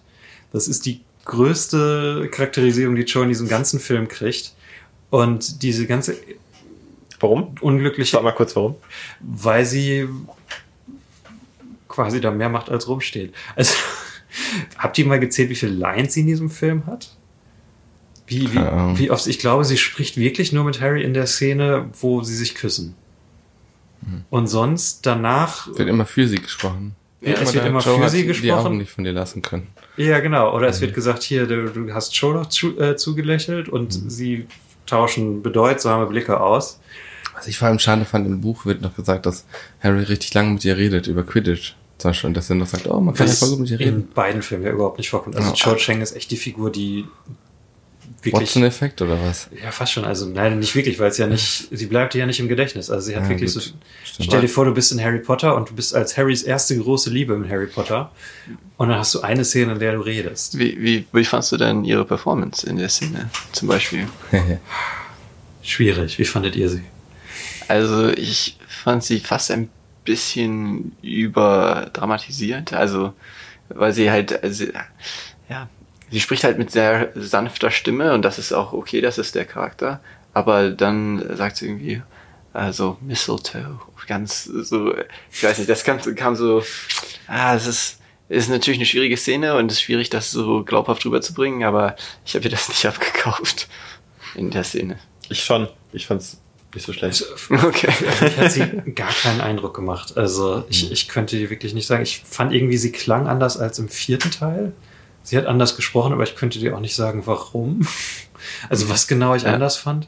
Weil sie auch wirklich so wenig macht und ihr Arc ist ja quasi so wie er im Film ist, nicht wie er im Buch ist. Sie gucken sich ein paar Mal an. Mhm. Es wird darüber geredet, dass sie sich mögen. Dann haben sie diesen traurigen ersten Kuss, bei dem sie heult, was man aber auch nur von Harry erfährt, was man gar nicht in der Szene sieht, ähm, wo sie davor eigentlich mehr über ihren Ex-Freund redet als über Harry. Ähm, und das ist dann die letzte Szene der Romanze quasi, weil als nächstes sehen wir sie, wie sie äh, ihn an Umbridge verrät, was ja vom Buch geändert wurde, was ihre Freundin gemacht hatte, wo irgendwie so ein ganzer Konflikt war. Ähm, Werden's dass, dass, dass Harry sich mit dieser Freundin nicht so gut versteht. Und Mhm. äh, ich meine, sagen wir mal ehrlich, erste Liebe ist immer scheiße. Fast immer. Ja? Also sehr viele erste Beziehungen zerbrechen halt, weil man sich Wie halt viele erste Beziehungen als hattest du? Teenager. Die Eine. erste Beziehung. Ja, das ist eine rhetorische Frage. ähm, und ich finde es gut, dass die Filme und die Bücher das angehen, aber, so- Aber hier halt eher auf einer Metaebene, weil die ja scheiße dargestellt ist, oder was? Worauf willst du hinaus? Nö, also ich finde es einfach, das kommt im Film auch kaum rüber. Das ist quasi, also es ist- das Einzige, wo dieser Aspekt rüberkommt, ist halt die eine Szene, wo sie was sagt. Ähm, dass da halt wirklich Baggage mit reinkommt und dann halt die Szene, wo ihr gesamter Arc von Hermine erklärt wird, wo Hermine sagt, sie ist traurig, weil ihr Freund tot ist und sie fühlt sich zu dir hingezogen und jetzt fühlt sich, als hätte sie ihn verraten. Das hätte ich gerne von ihr gesehen. Also sind Aber- wir im Prinzip hier wieder bei dem alten äh, Credo Show Don't Tell. ja, und Show Don't Tell mit dem Charakter, den es betrifft. Ja. Ehrlich gesagt hat mich die, die Szene nicht so sehr gestört. Also, weil ich die Erklärung von Hermine ganz, ganz okay fand, das alles zu, das alles zu erklären. Weil, also einmal natürlich, der Film ist, glaube ich, zwei Stunden, 10, 15 Ja. Minuten lang oder Das ist der kürzeste Harry Potter Film. Ähm, anscheinend hat er dadurch noch ein bisschen Spiellänge, um das mit reinzubringen. Aber es war auch nicht so unfassbar wichtig für den Plot im Endeffekt. Nee, Also der, halt der Fokus ist anders gesetzt. Ähm, es ist halt, ja, es ist Es wäre vielleicht schade. noch ein i-Tüpfelchen gewesen. Ja. Man kann, es ist ja schon so, dass Ja. man jetzt nicht denkt bei Hermines Line, oh, äh, jetzt muss sie das erklären, weil die Filmemacher keinen anderen Weg gefunden hatten oder so. Es macht ja schon dann Sinn für sie in dem Moment, dass sie das Ja. ja. Ja. Nein, nein, der, der Film hat auch, finde ich, den besten Flow von den ähm, ersten fünf. Ich komme ich komm einfach nicht darauf klar, was, wie oft du immer mit so Aussagen um die Ecke kommst. So, hier ist das beste Schauspiel von, von Danny Radcliffe äh, oder das ist hier die beste Performance von Neville. Da muss ich, ich muss immer länger darüber nachdenken, bevor ich dir zustimme. Ähm, ich ich finde das Pacing in diesem Film eigentlich ziemlich gut. Das wird halt zu dem kommen, was ihr gerade machtet, dass halt so der, der Rhythmus ziemlich gut stimmt und ja, eventuell würden mehr Szenen mit ihr das auseinanderbringen. Das kann natürlich hundertprozentig sein.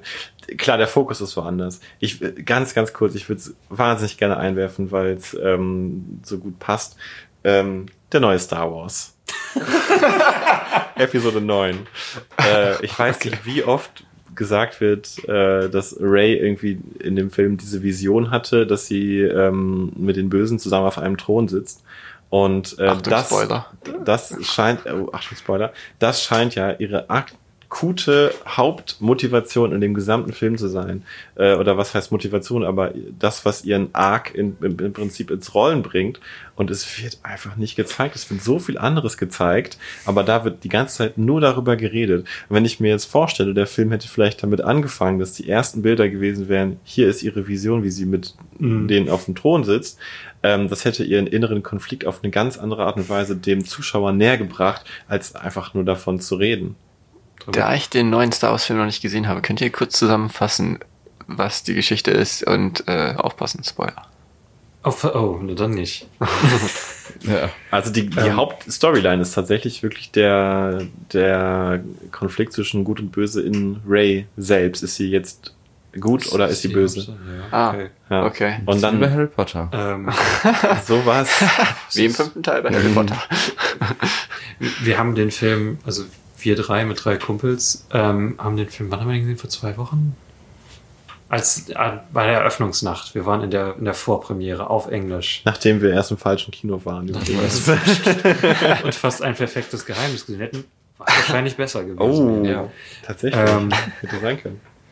Ich finde es, also Star Wars finde ich interessant im Kontext von Harry Potter, weil ich finde so der neue Star Wars ist so das Negat Negativergebnis, was Harry Potter losgetreten hat. So die 2000er haben ja quasi den Weg für, für Franchise-Filmmaking geebnet mit Herr der Ringe, Spider-Man, Harry Potter.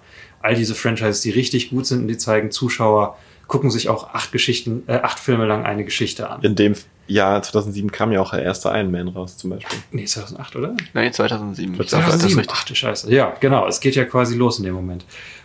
Und jetzt dieser neue Star Wars ist so die kranke, mutierte Version davon, wo der Film quasi wie eine Entartet. Checkliste für, für. Internetforen gemacht ist. Ähm, und als, als hätte ihn ein Fan gemacht, der noch nie davor einen Film gemacht hat. Also vom Skript her. Ich finde mal, das wirkt so wie so künstliche Intelligenz, die ähm, gelernt hat, wie sind Filme und die dann Ja, nachmacht. das Und die ist- sind, das sind Filme und die haben auch so filmische Dinge, aber die sind total leblos, irgendwie Das ist Habt ihr noch, habt ihr noch einen anderen Vergleich, außer äh, die, dem letzten Star Wars Film, also der halt so ein Checklistenfilm ist? Oh, Ähm, es ist Deadpool. schwierig, weil es, es ist. Deadpool? Ja. Nee, Deadpool ist nicht so krass wie, wie Star Wars. So nicht? Deadpool ist Alle Rosamunde Pilcher-Filme. bei, bei Deadpool. Hast du da mal einen von gesehen? Ich habe da nie einen von gesehen. Ich will gar nicht Gibt es sagen, wie viel ich Rosamunde davon gesehen Pilcher habe. Foren? Was? Gibt es Rosamunde Pilcher Foren? Bestimmt, bestimmt. Aber wahrscheinlich Ich glaub, sagen da alle gibt es mehr immer so. Briefaustausch, oder? Ja, genau. Wahrscheinlich verschreiben sich alle die ganze Zeit und kommen mit den Funktionen nicht klar, weil das hauptsächlich ältere Zuschauer sind. ähm, Ich wollte auch eigentlich nur Star Wars raufbringen, weil um halt zu sagen, boah, wir haben diesen Hauptcharakter und der hat diesen Hauptkonflikt und das, was diesen Konflikt anstößt, wird noch nicht mal gezeigt, sondern es wird halt nur erzählt. Ähm, Darum ging es mir. also, und ich finde halt hier bei, Show. hier bei Harry Potter 5 gibt es gute Beispiele dafür, das umzusetzen und schlechte Beispiele. Und das schlechte wäre für mich Joe. Ein gutes wäre tatsächlich für mich diese Szene mit Harry am Ende, wie er auf dem Boden im Ministerium liegt und immer diese Ja. Vision von Also Harry Voldemort hat in diesem Film klaren Arc. Also dieser klare, dieser innere Konflikt Gut und Böse, der so ein bisschen wie bei Ray ist. Ja, nicht wirklich. Ähm, aber auch dieses, äh, sollte er gegen Voldemort alleine vorgehen oder nicht. Und das ist über den ganzen Film klar und findet einen logischen Abschluss am Ende. Wäre halt ähn- vergleichbar, wenn er auch gleichzeitig halt ein bisschen in Voldemort verliebt wäre oder ähnliches. Oh. Man weiß es ja nicht, finde ich genau Stimmt. Fanfiction in die Richtung. Ähm, ein anderer Film, der vielleicht so ähnlich ist, ist der zweite Fantastische Tierwesen, nur den habe ich nicht gesehen, der so auch so fanmäßig macht. Da ist ja auch Dumbledore irgendwie dabei. Ja, vielleicht Hogwarts. generell häufig Sequels. Ja, also dass, dass du Sequels machst, ähm, Algorithmus trifft es eigentlich ziemlich gut, dass du versuchst quasi zu antizipieren, worauf Zuschauer in Filmen davor reagiert haben und den Effekt rekreierst, indem du das einfach einbaust. Ohne Gedanken, wie du das einbaust. Wobei ja jetzt J.J. Abrams gesagt hat, alle Kritiker, die sagen, der Film ist schlecht, haben recht. Und alle Leute, die sagen, der Film ja. ist gut, haben recht. Ja, Oh Gott. Weil er halt Ähm. meinte, sie haben sich beim Machen des Films nicht darauf konzentriert, alle Leute zufriedenzustellen, weil das nicht möglich ist. Sie haben sich Aber sowas von davon stimmt. darauf konzentriert, Ja, alle Leute glücklich zu machen, weswegen der Film scheiße ist. aber äh, ja, also JJ. Ja, sorry. Darf ich eine Star Wars Story? Ich habe so viele verrückte Geschichten über diesen Film gelesen und eine möchte ich loswerden. Oder zwei. Ähm, der Film beginnt ja mit dem Textscroll, dass der Imperator zurück ist. Und es wird ja gesagt, er hätte eine Botschaft in die Galaxie ausgesendet. Diese Botschaft gibt es. Nee. Diese Botschaft äh, gibt es. Ähm, die wurde auch aufgenommen. Ähm, und eigentlich ist ja quasi diese Nachricht, der Imperator ist zurück, der, der Moment, der die ganze Handlung auslöst. Es ist in Fortnite. Es gab ein Star Wars Fortnite-Event, wo dann irgendwie dieser Satz kam. Welcher Satz? Der, ähm, es ist quasi diese Botschaft, die er sendet, dass die Sis nehmen jetzt Rache und äh, ich bin jetzt wieder zurück. Palpy is back, baby. okay. Ähm, Verrückt. und Epi, schläfst du ein? Ja. Es tut mir leid. ähm, und ach, ein, ein, ein muss noch. Ähm, Komm, einer am geht Ende noch. von Star Wars ist ja diese Szene, wo Lando Calrissian einem anderen äh, afroamerikanischen Charakter zuzwinkert. Wie habt ihr diese Szene gelesen? Ich kann mich nicht dran Ja, erinnern. kann, kann mich auch nicht erinnern. Okay, ich habe das so gelesen, als würde er mit dieser Frau flirten. Er sagt dann ja irgendwie, wo, wo kommst du her? Und sie sagt da, und dann sagt er, finden wir raus, wo du herkommst. Ach, äh, mit der die äh, Finn, Genau. Finn Ray und so äh, getroffen haben auf diesem Ja. Planeten mit dem. Ja. Ähm, wie, wie hast du die Szene gelesen? Als Flirten oder? Ja, ich habe in dem Moment mir auch gedacht, was ist da los? Ja. Aber ich glaube, wir driften den gerade ein bisschen Ja, zu weit nein, ab. lass mich da nur die Erklärung liefern, weil es das Gegenteil Ach so, okay. Film. Äh, ich weiß jetzt nämlich, warum das war. Das steht in dem, in einem der Behind-the-Scenes-Bücher. Hm.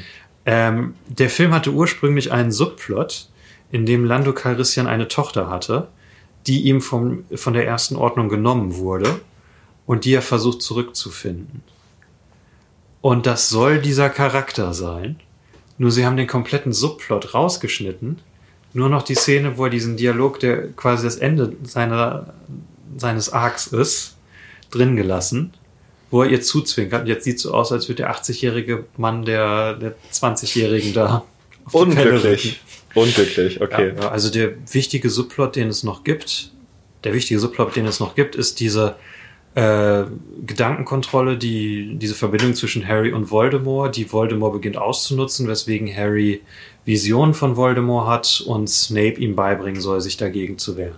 Die Vision mochtest du nicht. Nur visuell. Ich fand, das sah irgendwie einfach jedes Mal witzig aus, wenn Voldemort in so einer 90er Jahre ähm, ich singe den Chorus am Strand Version, er wieder so so er macht so Gesten irgendwie und seine, sein, das am liegt so Ende, rum. am Ende, wo er Harry tatsächlich übernimmt im Nee, Ministerium. nein, nein, nein. Ähm, auch immer zwischendurch, auch das am Bahnsteigen mochte ich nicht so gerne, wo er plötzlich in dem Anzug auftaucht. Das steht. Ich fand einfach, dass es irgendwie lächerlich aussah und das mochte ich nicht. Grundsätzlich, so jetzt plotmäßig, dass er die Vision kriegt und dass er ihn sieht und dass man, wie man es da reinschneidet, ja. Ich hätte mir einfach gewünscht, dass man das anders macht und ich finde, dass diese Vision auch visuell nicht in den Film reinpassen. Also fast so, als hätte das, eine Das- andere Crew gedreht. Das ist ja, dem, also dem würde ich mich ein bisschen anschließen. Also es ist auf jeden Fall so, dass diese Cutscene dann gerade auch am Ende, wo die Visionen dann immer immer schneller kommen, das ist halt so ein bisschen, sieht irgendwie ein bisschen komisch aus. So, das, äh, Da gibt's halt diesen einen Shot, wo er halt so, wo Voldemort komplett vor so einem CGI-Sturm oder Ja. so steht. Das Ja. ist der, der Moment, der mich auch immer so ein bisschen da rausgerissen hat. Ich muss sagen, ich hab's äh, halt, ich habe den Film vor zwei Wochen geguckt ähm, und jetzt haben wir ja eben gerade die letzte halbe Stunde nochmal zusammengeschaut und ähm, es hat mich einfach überhaupt nicht mehr gestört mit diesem äh, Chorus Guy äh, Background, sondern ich fand es einfach nur auch vielleicht im Lichte des neuen Star Wars so viel besser, wie sie diesen Konflikt dargestellt haben und den greifbar für die Zuschauer gemacht haben. Das fand ich halt so unglaublich viel viel besser äh, als wie es da gelöst war. Hat es dir auch einfach gefallen bei diesem Film, dass du die Prämisse verstanden hast? das war, Ja, es ist vielleicht äh, designtechnisch ein bisschen unglücklich gewesen mit, mit Mhm. dem wehenden Umhang von äh, Voldemort. Das hätte auch auf ein Softporno. Den Satz ich raus. ähm, das, vielleicht ein bisschen unglücklich, aber trotzdem gute, gute Entscheidung, finde ich, das so, so zu zeigen. Und ich habe auch gelesen, dass diese Sache mit Voldemort ist am Bahnsteig auf einmal äh, unter Fans kontrovers diskutiert wurde, weil er halt auf einmal normale Klamotten anhat. Mhm. Aber ich fand es eigentlich gut, um zu zeigen, er, er könnte überall sein. Er Das könnte halt- zu jeder Zeit zuschlagen. Glaube ich, das ist genau, ja was, genau der Punkt, wo, was die Hälfte wahrscheinlich raushaut und die andere Hälfte findet es richtig gut, weil es halt, das mag sein, ja. ja. Ja, ich gerade auch, weil vielleicht nach, nach den ersten paar Harry Potter Teilen alle immer gesagt haben, äh, äh, und dann immer am Ende des Schuljahres kommt Voldemort. Ne? Und hier kommt halt, halt diese Szene, er könnte jederzeit zuschlagen. Vielleicht auch ein bisschen als Antwort darauf, fand ich gut. Also die Momente mochte ich auch teilweise. Ja, teilweise ist die CGI halt gealtert. Das ist jetzt was, was ich dem Film nicht so groß vorhalten möchte. Ähm, aber ja, gerade im Hintergrund, wir müssen einfach den Film nochmal in einem Monat gucken, ob wir ihn immer noch gut finden, obwohl der Star Wars-Effekt einfach nicht so stark in uns drin ist und man für alles dankbar ist, was ansatzweise Kohärenz oder Wir entschuldigen uns natürlich bei allen. Also ich, wenn, wenn ihr den neuen Star Wars gesehen habt und ihr mochtet ihn und fandet ihn großartig, dann, dann freue ich mich. dann sagt uns Ich warum. wünschte, nein, ich, ich möchte es verstehen. Ich wünschte mir, es, ich könnte so fühlen. Aber ich, Ich wünschte mir, ich könnte wieder fühlen. Ähm, Nicht, dass wir jetzt hier komplett übertreiben. Also, Ich wünschte, Ja. ich hätte ihn gut gefunden. Also die Cutscenen haben mich nicht, so, sie haben mich nicht extrem gestört, aber sie wirkten nicht unbedingt äh, Organisch? passend oder ähm, naja, es wirkte so ein bisschen so, oh, verdammt, wir haben die Cutscenen vergessen. Okay, Ja. stell dich mal vor den Hintergrund da und mach ein paar Posen. es, es Let's gab go. eine, einen Teil, den ich richtig gut fand. Also teilweise ist halt wirklich, du guckst halt den Film nochmal. Das ist halt in dem Sinne nicht so besonders kreativ, dass halt an, also vor allem am Ende bei diesem Konflikt, wo er diese dauernd diese Vision hat, äh, weil er von Voldemort übernommen wird, ähm, da ist halt nichts Neues. Du siehst halt die Szenen, die du schon gesehen hast, aber in schnell und zusammengeschnitten. Ähm, teilweise rückwärts. Hm? Und teilweise rückwärts. Teilweise rückwärts, ja. Und da wäre es irgendwie cooler, wenn das was, was Neues wäre, was man sehen würde. Wenn irgendwie das so ein Mind-Battle oder so wäre, das würde vielleicht besser funktionieren. Oder wenn, wenn irgendwie dann Voldemort in diesen Momenten drinne ist oder irgendwie Mhm. sowas. Ähm, weil der, der eine Moment bei diesem ganzen Subplot, den ich am besten fand, war tatsächlich, wo sie altes Footage aus den ersten Filmen ähm, Mhm. wiederverwendet haben. Mhm. Und dieser Moment, wo Harry vor dem Spiegel steht und seine Eltern sieht und dann Snape hinter ihm steht. Fand ich richtig gut, weil es einmal richtig gut aussah, tatsächlich. Da haben sie diesen Übergang wirklich gut hingekriegt. Ja, Ähm, und das hatte genau das, dass du quasi nicht nur die Erinnerung siehst, sondern dass irgendwas mit den Erinnerungen gemacht wird. Und in Ja. dem Moment Snape dringt in seinen, seine intimsten Gedanken ein. Das Ja. ich. Man möchte Ja. kotzen. Snape, ne? Ja. Das war schon echt cool. ähm, und stimmt. äh, oft wird sowas ja in so altes Footage zu integrieren nicht so gut hingekriegt. Ich denke da nur an Doctor Who und diverse Specials, wo es sehr Ja. peinlich aussieht, wenn altes Footage verwendet wird, gezogen. Aber das ist dann ja wirklich altes Ja, ja. Footage. Ähm, ja, aber den Effekt fand ich cool. Ja, und vielleicht hier noch wichtig zu erwähnen, der, was ich sehr schön finde in diesem Subplot, die, diese moralische Komplexität, dass Harry erfährt, dass sein Vater ein Arschloch war. Ja. Stimmt. Dass das nicht einfach die, die Familie der Guten ist immer gut, sondern Mhm. light, light and dark. Ja, Everyone. ja, ich wollte aber auch gerade gerade ermahnen und sagen, naja, er ist ja nicht direkt ein Arschloch, nur weil er da äh, in der einen Szene, Wir wissen es nicht so richtig, aber Also- er sieht auf jeden Fall mal eine Schattenseite er kann ja auch gute gute Sachen gemacht haben. Das, Hm. das Er ist halt ein finde Teenager ich aber auch Moment. finde ich aber auch gerade äh, relevant für diese ganze Diskussion über Joanne K. Rowling. Ähm, wenn wir darüber reden, dass sie ähm, oh, was hatten wir? Wir hatten vorhin so einen Punkt, der so schön sich dafür geeignet hat, irgendwas über einen Charakter, der Hm, ich mache es anders.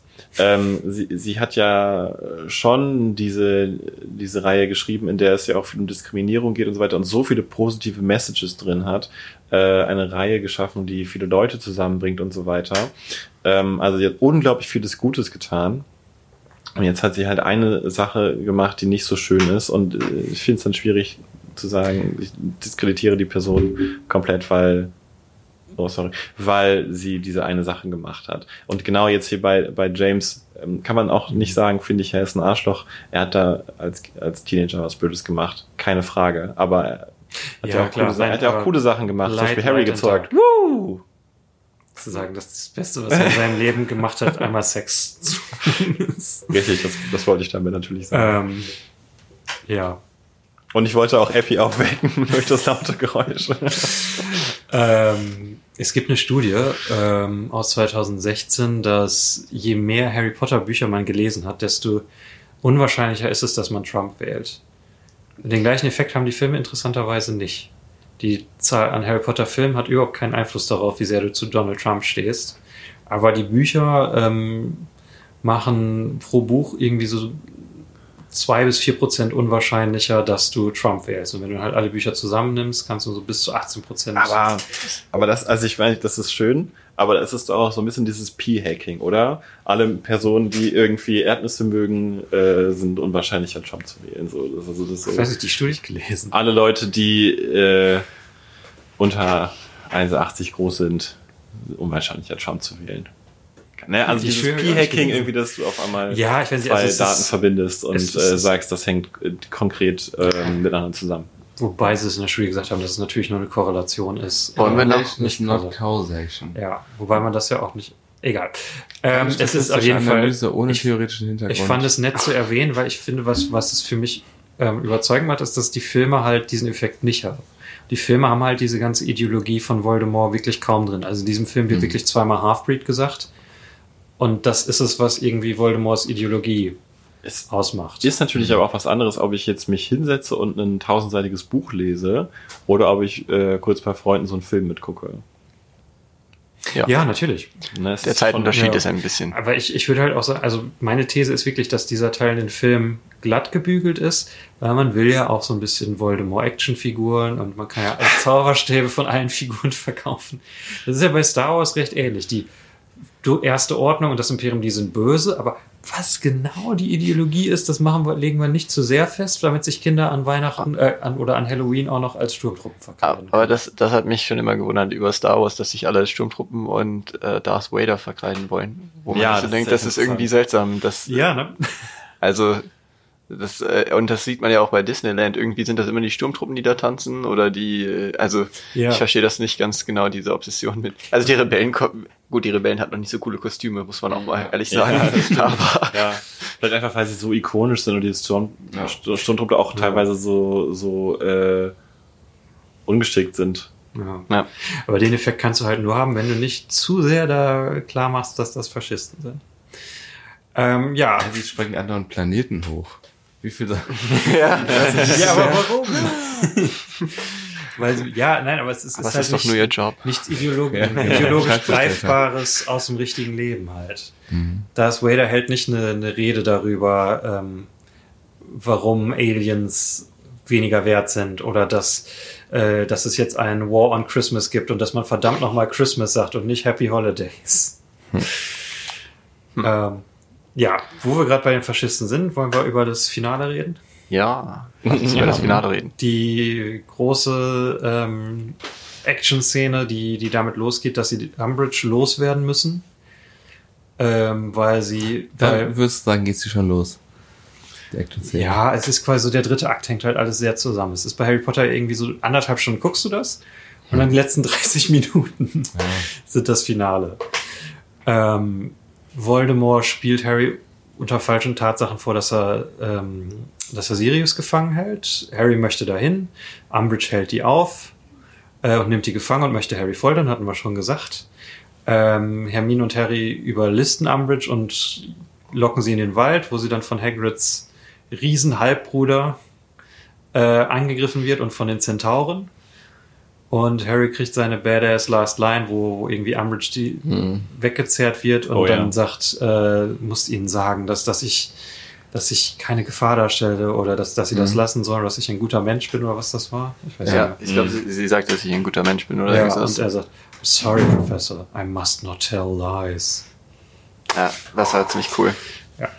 Was war das? Das war, äh, das war, I must not tell lies. Das war, nee, das war das von Mentan. Achso. Irgendwer ist irgendwo hingegangen. gut. Der Hund wahrscheinlich.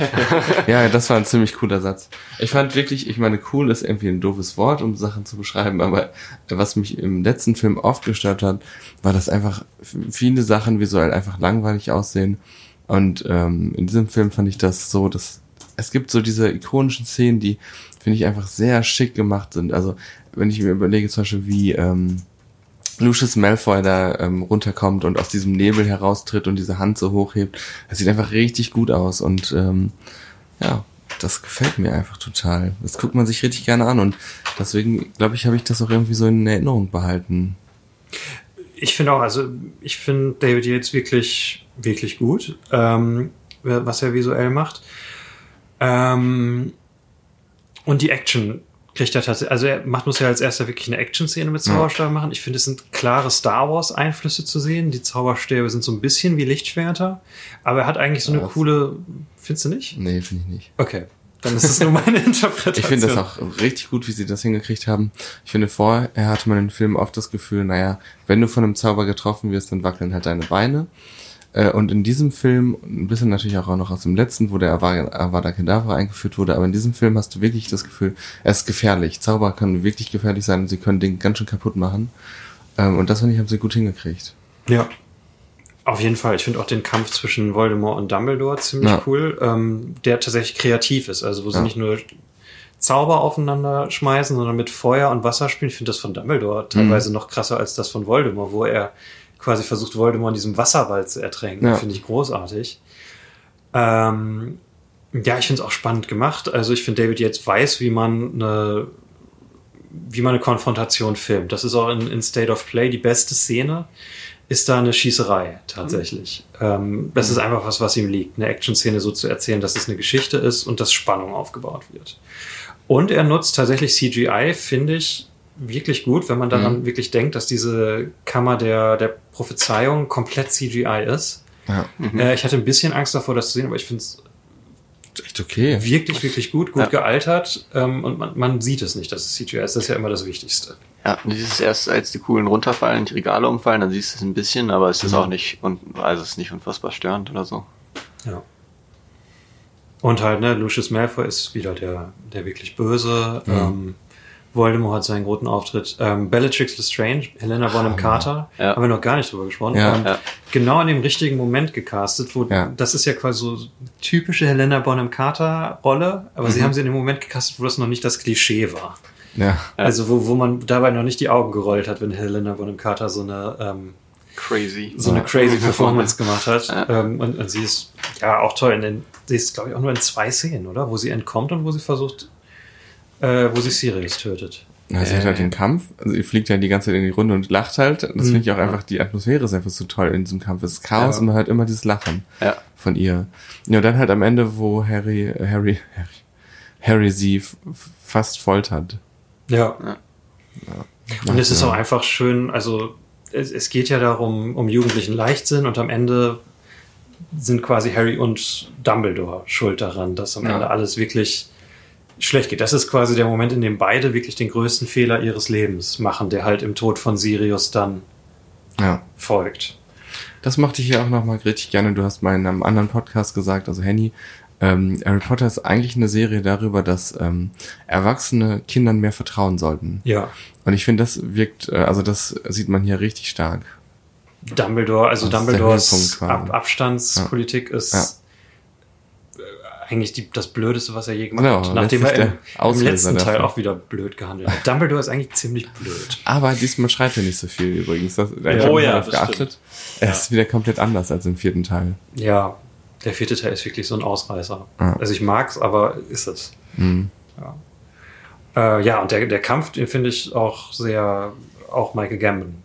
Äh, ne, man muss ja immer ja. bedenken, sehr alter Mann, Mhm. der diesen Teil filmen muss und es ist trotzdem sehr dynamisch und Das ist der Moment, wo ich mir Ja. den anderen, wie ist der Name, Harris oder so? Ja. Richard Harris, Genau. wo ich mir den nicht mehr vorgestellt Ja, hätte. das ist Ja. schwierig. also ähm, das ist der Moment, wo ich denke, ja, dann das ist jetzt der Dumbledore, der dahin gehört. Das ist quasi das, was ich auch so meine. Also er hat immer diese, in diesem Moment diese Präsenz, dieses Don't Ja. fuck with Dumbledore. Ja. Können wir das auf ein er dann T-Shirt irgendwie den- drucken? Durch die Flammen, äh, die grünen Flammen rauskommen, das ist schon ein cooler Moment. Also, Ja. ja, das kriegt ihr schon gut hin. Das passt. Und er bringt auch diese Sicherheit auf die Seite, so du denkst dir so, oh, jetzt ist Dumbledore da, jetzt ist es vorbei. Bei Richard Harris hätte ich mir eher vorstellen können, wie er irgendwo aus dem Ofen rauskommt und so, oh, falscher Ofen.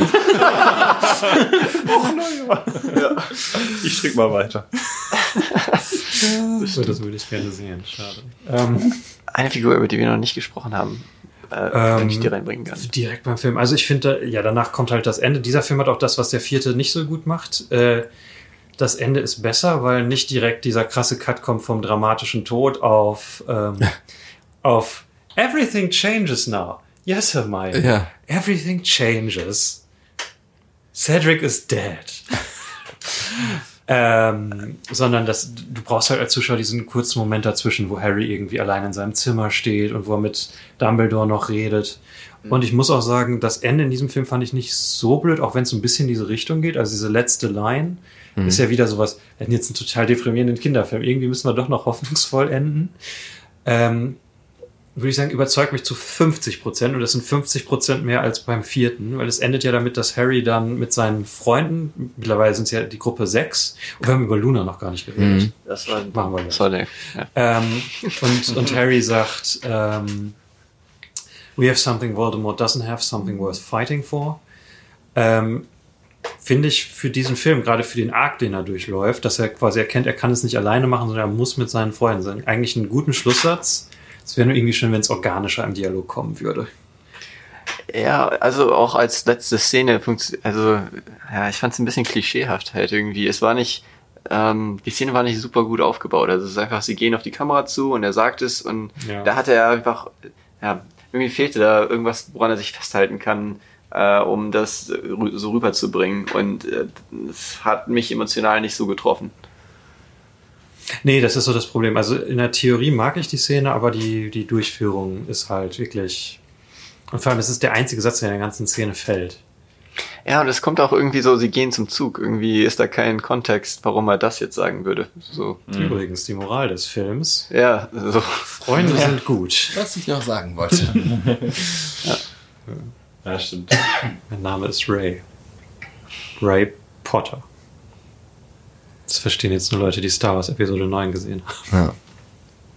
Er hätte eigentlich Vielleicht auch nicht. auch sie verstehen es nicht alle. müssen, mein- ich mein Name ist Harry. Harry Black. Oh ja. Harry Skywalker. Ähm, oh ja, schnell noch Luna kurz. Ähm, sie ist toll. Ja, toll.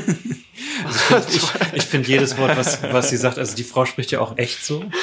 Ja. Ähm, ich finde jedes Wort, was sie sagt, einfach großartig, weil sie das so geistig abwesend Ja. sagt, als, als wäre sie auf, auf Schlafmitteln. Ähm, und ich finde, ähm, ich weiß es noch genau, als ich den Film damals mit meiner Mutter im Kino gesehen habe, war meine Mutter verwirrt, dass Harry und Luna sich nicht am Ende geküsst haben. Und das habe ich damals nie verstanden, weil ich so vom Buch gedacht habe, wieso, der ist, Harry ist doch mit Cho, ja? Cho ist doch seine Ische.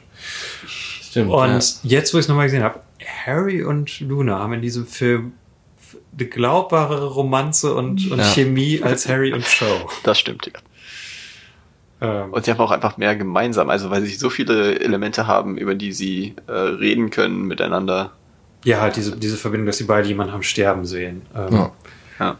Und ja, Luna ist einfach so ein, so ein netter Charakter, ohne dass es nervig ist, weil sie so seltsam ist. Und, Ja, ich, ich, ich finde neben, neben, äh, neben äh, Dolores Umbridge ist Luna auf jeden Fall der Charakter, der auch so aus der Seite gesprungen ist. Also so habe ich den Charakter im Buch in Erinnerung und so wird er dann auch dargestellt und das fand ich echt gut Ivana gespielt. Lynch. Ja, genau, Ivana Lynch heißt die Schauspielerin. Ja. Anmerken, Ja. Ja. Okay. Ähm, noch irgendwas Wichtiges? War nicht auch diese Geschichte mit der Schauspielerin von Luna Lovegood, dass sie magersüchtig war? Und Joanne K. Rowling als Voraussetzung, dass sie die Rolle kriegt, gesagt hat, ähm, dafür muss es aber besser werden? Das habe ich noch nie gehört. Ah, ich habe das auch ah, nur mal gehört. Ich habe es nicht nochmal nachrecherchiert. Das ist mir nur gerade nochmal eingefallen. Okay. Aber es haben wohl, das hatte ich recherchiert, ähm, 15.000 Schauspielerinnen für die Rolle vorgesprochen. Wow. Luna Lovegood. Und ähm, als dann, wer war es nochmal genau? Ivana Lynch heißt die Frau. Naja, genau. Ähm, als jedenfalls die Macher des Films dann ihr Tape gesehen haben, ihr Audition-Tape, haben die sofort gesagt, jo, sie ist es. Sie ist auch, also sie ist, glaube ich, so ein Fall von einer Schauspielerin, die einfach genauso ist, wie die Rolle sein muss. Weil sie wirklich, wenn du sie in Interviews hörst, sie spricht halt einfach so komisch. Und äh, das ist einfach jeder Satz, den sie sagt, ist toll. Wenn, allein wie sie Nargles sagt. ja, das stimmt. Das ist Ähm, eigentlich sowas, was man oft bei Amateurschauspielern macht. Dass man genau die Figur castet, die man haben möchte. Kann ja durchaus so sein. Sie hat ja danach auch nicht viel groß mehr an Karriere gehabt. Ähm, sie hat, glaube ich, einem Harry Potter Musical mitgespielt, aber Aber sie wollte hier ja auch, in, in dieser Rolle ist sie perfekt. sie wollte ja. Ja. auch unbedingt Luna spielen. Ne? Vielleicht war danach einfach alles egal. So. Ja. Vielleicht hatte sie gar nicht die Ambition, Äh, Schauspieler. ein anderer Charakter, der noch relativ viel Screentime hat in diesem Film gegenüber anderen Filmen, oder beziehungsweise im vierten war, war glaube ich, auch schon präsenter, ist der Hausmeister. Mhm. Oh ja, Der stimmt. hat auch ja. ja. Ja, äh, der ist einfach so, so begnadet in so, so, wie heißt das, körperliche Comedy, so, so Slapstick-Sachen. Ja, einfach. ja. Wie, wie er sich bewegt, ist allein schon witzig. Wie er hinter die Säule läuft, ist einfach super, Ja. wo er die Ja. Beine so hochzieht. Ja, ja, ja. halt. So ein bisschen wie Otto Walkes. Ja. oh ja, Stimmt, das ja. kann ich jetzt nie wieder nicht sehen. Ja, aber dann, und da dachte ich nämlich auch, dass ähm, Yates nämlich das gut hinbekommt. Äh, so kleine Comedy-Sachen. Auch wo ähm, Fit, Fit, wie heißt der, Fitwig? Ja, Professor Flitwick. Ja, Fit, äh, Fitwig, ja. ja. Wo er da diesen Chor macht und so und äh, er grinst da so irgendwie hin und dann holt sie das Maßband raus und er guckt. Und später, wo er in der Menge steht und so dann die Faust so ähm, auch eine Siegerpose macht, so ganz kurz nur, um seiner Genugtuung freien Lauf. Das sind so diese Kleinigkeiten, die das echt gut auflockern und die Ja. auch gut die Charaktere darstellen. Es ist nicht ganz so kalt wie Fincher. Das Ja. ist gut, dass er es noch entwickelt. Und er ist halt, was weil ich es am Anfang nochmal kurz angeschaut habe, der Schnitt ist halt wirklich gut. Also was David Yates wirklich kann, was ihn auch für diesen Film prädestiniert ist, dass er dir sehr schnell Informationen gibt, wo der Charakter ist, wie das in Kohärenz zu der Szene davor ist ähm, und wirklich sehr ökonomisch äh, deswegen erzählen kann. Zum Beispiel im Ministerium, wo er schneidet von die, äh, die sechs Freunde fliegen in Hogwarts mit den Pferden los, kurzer Schnitt über London und dann direkt in Schnitt, wie sie im Ministerium laufen und nicht irgendwie, wie sie absteigen und ins Ministerium reingehen oder so. Und du weißt sofort die Location, du weißt, sie laufen den Ernst der Situation und ähm, ja, du, du hast als Zuschauer alles, was du an Informationen brauchst.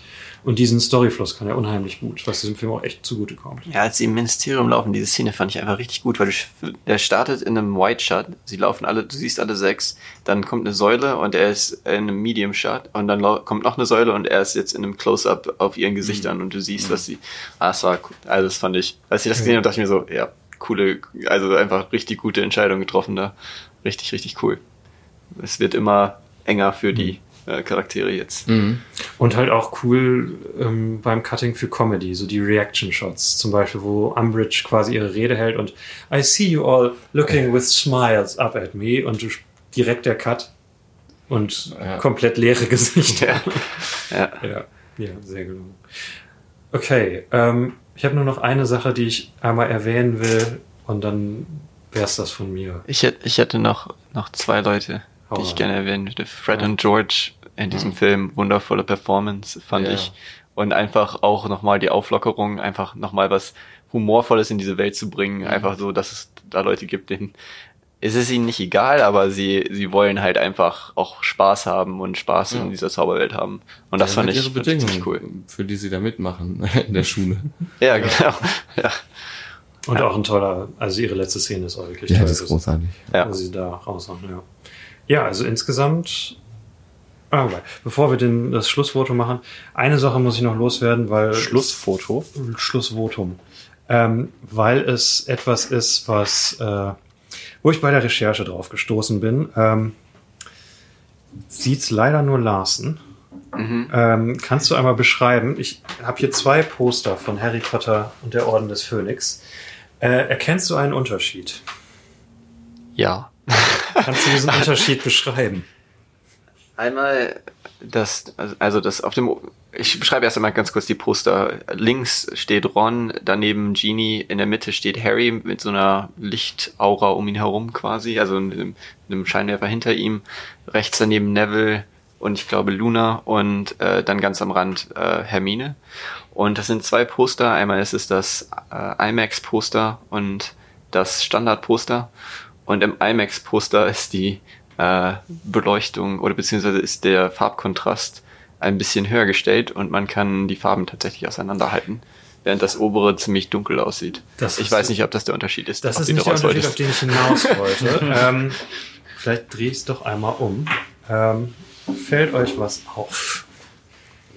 Wahrscheinlich habe Ach, ich achtet mal auf Hermine. Oh ja. Ach man, ich hätte auch gern Tipps gehabt. Ja, das Ja, ist wie bei der anders, ne? Sache mit Kira Knightley auf dem einen Poster. Das ist echt. Ähm, kann, ah, kannst du es okay, den Zuschauern ja. erklären, Ja, was, äh, was der Unterschied ist? Ja, äh, ihre Oberweite wurde vergrößert. Ja, ähm, das ist Gott. tatsächlich, also das ist ja der eine Film, wo Emma Watson überlegt hat, ob sie nicht mitmacht. Und ich glaube, dieses Poster ist ein Ah, shit, ja, jetzt ist guter es-. Es ist, sie haben halt, sie war zum Zeitpunkt spricht für dich, Larsen. ja, du bist ein guter Mensch. Ähm, sie war zum Zeitpunkt 17 und wurde auf dem offiziellen Plakat wurden ähm, für die IMAX-Version wurden ihre Brüste vergrößert. Krass, ja. Ähm, See it in 3D, sagt das Plakat übrigens. Ja, see them. Ja. Und das ist so ein bisschen, also weil ja auch im nächsten Film so das anfängt, dass Daniel Radcliffe anfängt zu trinken. Ähm, ich glaube, das ist so der Zeitpunkt, wo der Druck auf die Schauspieler und einfach der Bullshit, mit dem sie sich auseinandersetzen müssen, denen allen etwas zu schaffen macht. Ich habe auch tatsächlich bei der Recherche erfahren, also Emma Watson hat es, glaube ich, auch echt blöd getroffen. Ähm, weil äh, bei ihr gab es tatsächlich auch von Paparazzi, ich meine auch, wo sie noch minderjährig war, Upskirt-Shots. Ach, krass. Wo sie aus dem Auto aussteigt. Ja, irgendwie sowas, Ja. wo ich auch echt denke, hallo, Mhm. Geht's noch? Ähm, und sie, sie wurde halt als als Figur sehr früh sexualisiert. Ich weiß halt noch in der zweiten Roger Ebert Review zu Kammer des Schreckens schreibt er da schon irgendwie, Emma Watson ist äh, confidently growing into babehood oder sowas. Ähm, Und man muss halt überlegen, die Frau ist minderjährig. Ich weiß auch noch, beim Videospiel hierzu habe ich damals, ich habe die ganzen Spiele gespielt, eine Rezension gesehen, wo dann halt auch immer der Witz war, ah, darf man mit Hermine Granger schon schlafen? Nee, sie ist noch nicht 18. Ähm, was ich einfach jetzt im Nachhinein echt creepy finde und halt auch denke, also wo ich ihre Entscheidung, dass sie fast hier nicht mitgespielt hätte, verstehen kann. Sie hatte auch einen Stalker tatsächlich 2007 äh, und an ihrer Schule musste es eine Regel geben, dass die Leute nicht, sie nicht ständig ansprechen. Und das ist so ein bisschen so der düstere Teil des Harry Potter-Daseins, der auch Daniel Radcliffe im nächsten Harry Potter treffen wird, aber das ist nicht unser nächster Film. Aber bevor wir dazu kommen, letztes Votum. Ich mag diesen Film einfach. Also es ist einer meiner Lieblings-Potter-Filme. Ich auch. Ja, ich auch. Also ich stimme dem zu und ich kann mich an diesen Film auch super erinnern. Also ich weiß nicht, ob der Film einfach so gut ist oder ob es daran lag, wann ich ihn gesehen habe. Aber es ist einer der Filme, der mir am besten in Erinnerung geblieben ist von den Harry Potter Filmen. Bei mir ist es tatsächlich halt ein bisschen anders. Ich kann gar nicht genau sagen, warum. Äh, Vielleicht setzt bei mir ja jetzt schon so ein bisschen diese, diese Müdigkeitsphase ein, weil die, die, weil die Reihe einfach so lange dauert. Ähm, wir haben jetzt auch so viele positive Sachen über den Film äh, erzählt, so, so viele positive Sachen über den Regisseur losgeworden. Ich frage mich ein bisschen, warum der Film mich am Ende, als ich ihn geguckt habe, nicht begeistert hat. Ich kann es mir eigentlich nur mit dieser Müdigkeit einerseits erklären, ähm, andererseits aber auch, ich glaube, jeder Film hatte so eine richtig krasse ähm, visuelle, äh, so viele visuelle Eigenheiten und jeder Film hebt sich visuell unglaublich stark von den anderen Teilen ab.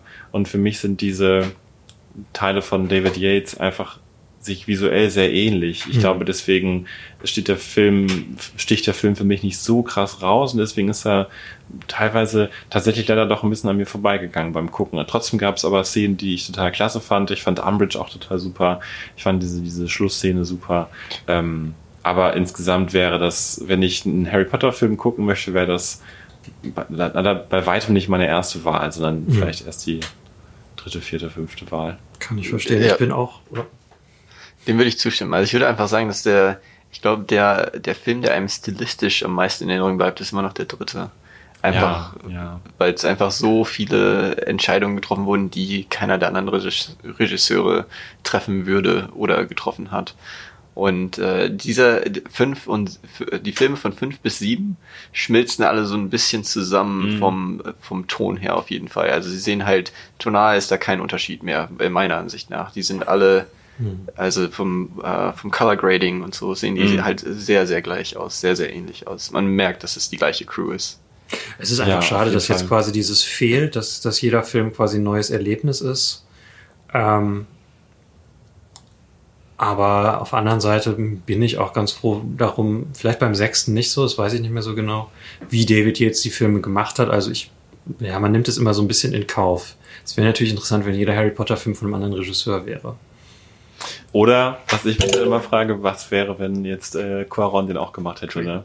Ja, natürlich. Aber das bleibt. Ja, das, das wäre halt immer die bessere Version, aber die, die wird man nie zu sehen bekommen. Aber ja, das, das ist eigentlich äh, krass, wenn man sich das überlegt, wenn irgendwie ein Regisseur wie Cuaron oder Fincher oder jemand, der halt eine sehr ausgeprägte visuelle Language, äh, visuelle Sprache hat, ähm, so eine Filmreihe machen würde, wie das aussehen würde. Also ich, ich wünschte mir, es gäbe so eine, aber mhm. Äh, Wobei ich bei diesen Leuten halt auch immer froh bin, dass sie ihre eigenen Filme machen, also ihre eigenen stimmt. verrückten Projekte und nicht irgendwie ewig an ein Franchise gebunden sind. Ja, das stimmt. Ja. Mich nochmal zu dieser ganzen Sache mit äh, Emma Watson. Sie hat ja wohl gesagt, dass sie weitermachen möchte als Hermine Granger, weil es ihr unangenehm wäre, jemand anderen in der Rolle zu sehen. Mhm. Das hat sie in meinem Interview gesagt. Und dazu, das muss aber auch einfach diese Zeit gewesen der absoluten Harry Potter Craziness. Es ist ja. auch zehn Tage nach dem Release dieses Films das allerletzte Buch rausgekommen. Also es muss wirklich oh. der absolute Höhepunkt gewesen sein. Ja. Fünfter Teil kommt raus und siebter Teil kommt raus äh, als Buch und die, die Schauspieler sind irgendwie überall, sind überall im Fernsehen zu sehen und werden auf der ganzen Welt interviewt. Also ja, hm. das war wahrscheinlich wirklich so mit der Höhepunkt der damaligen ja. Zeit. Ja, absolut. Okay, Gott sei Dank, ähm, und nicht nur wegen J.K. Rowling, aber weil ich auch echt ein bisschen Harry Potter müde bin, so wie du, Eiko, äh, ist unser nächster Film was völlig anderes. Daniel Radcliffes einziger Kinofilm, den er während der Harry Potter Zeit gemacht hat, außerhalb von Harry Potter. Äh, December Boys kommt im Februar. Ähm, bis dahin, ihr könnt uns, wo kann man uns finden, Eiko? Auf Facebook unter Zebra Papagei, auf YouTube unter Zebra Papagei, Instagram Zebra Papagei. For, real. Das müssen wir noch üben. ähm, Und auf Twitter. und auf Twitter. Tatsächlich, stimmt, ja. Vergesse ich manchmal ein bisschen. Hinterlasst uns äh, super gerne Kommentare zum Podcast. Wir sind für alles Feedback äh, unglaublich dankbar und freuen uns auf eure Reaktionen und äh, kommentiert reichlich. Genau, und damit ähm, frohes neues Jahr. Frohes neues Jahr. Gut, Und- äh, ach ja, genau. Kommt ja erst im Januar. Genau, das ist unsere Januar-Episode. Wir hoffen, euer Start ins Ähm. neue Jahrzehnt war schön.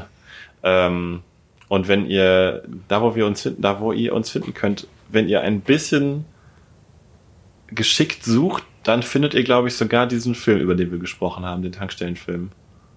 Wenn ihr euch sehr, sehr Bitte geschickt anstellt. nicht. dann könnt ihr ihn finden. Und Lasens, Lasens alte YouTube-Kanäle. Ja, bitte nicht suchen. Dann bis zum nächsten Mal und alles Tschüss. Gute. Tschüss. Keine Ahnung. Vielen Dank, dass ich dabei sein durfte. Oh ja, danke Ciao. an Lars. Danke an ne? Lars. Oh, Lars, und wie war deine, wie war deine Erfahrung bei uns? Wie, wie hat's Ach dir so. gefallen? Ja, war cool. Also es war auf jeden Fall äh, sehr, sehr cool in der äh, Madness, die dieser Podcast ist, dabei zu sein. Warum sagen alle Leute, das ist Madness? Super, vielen Dank. Red Cliff Hangers. Red Cliff Hangers.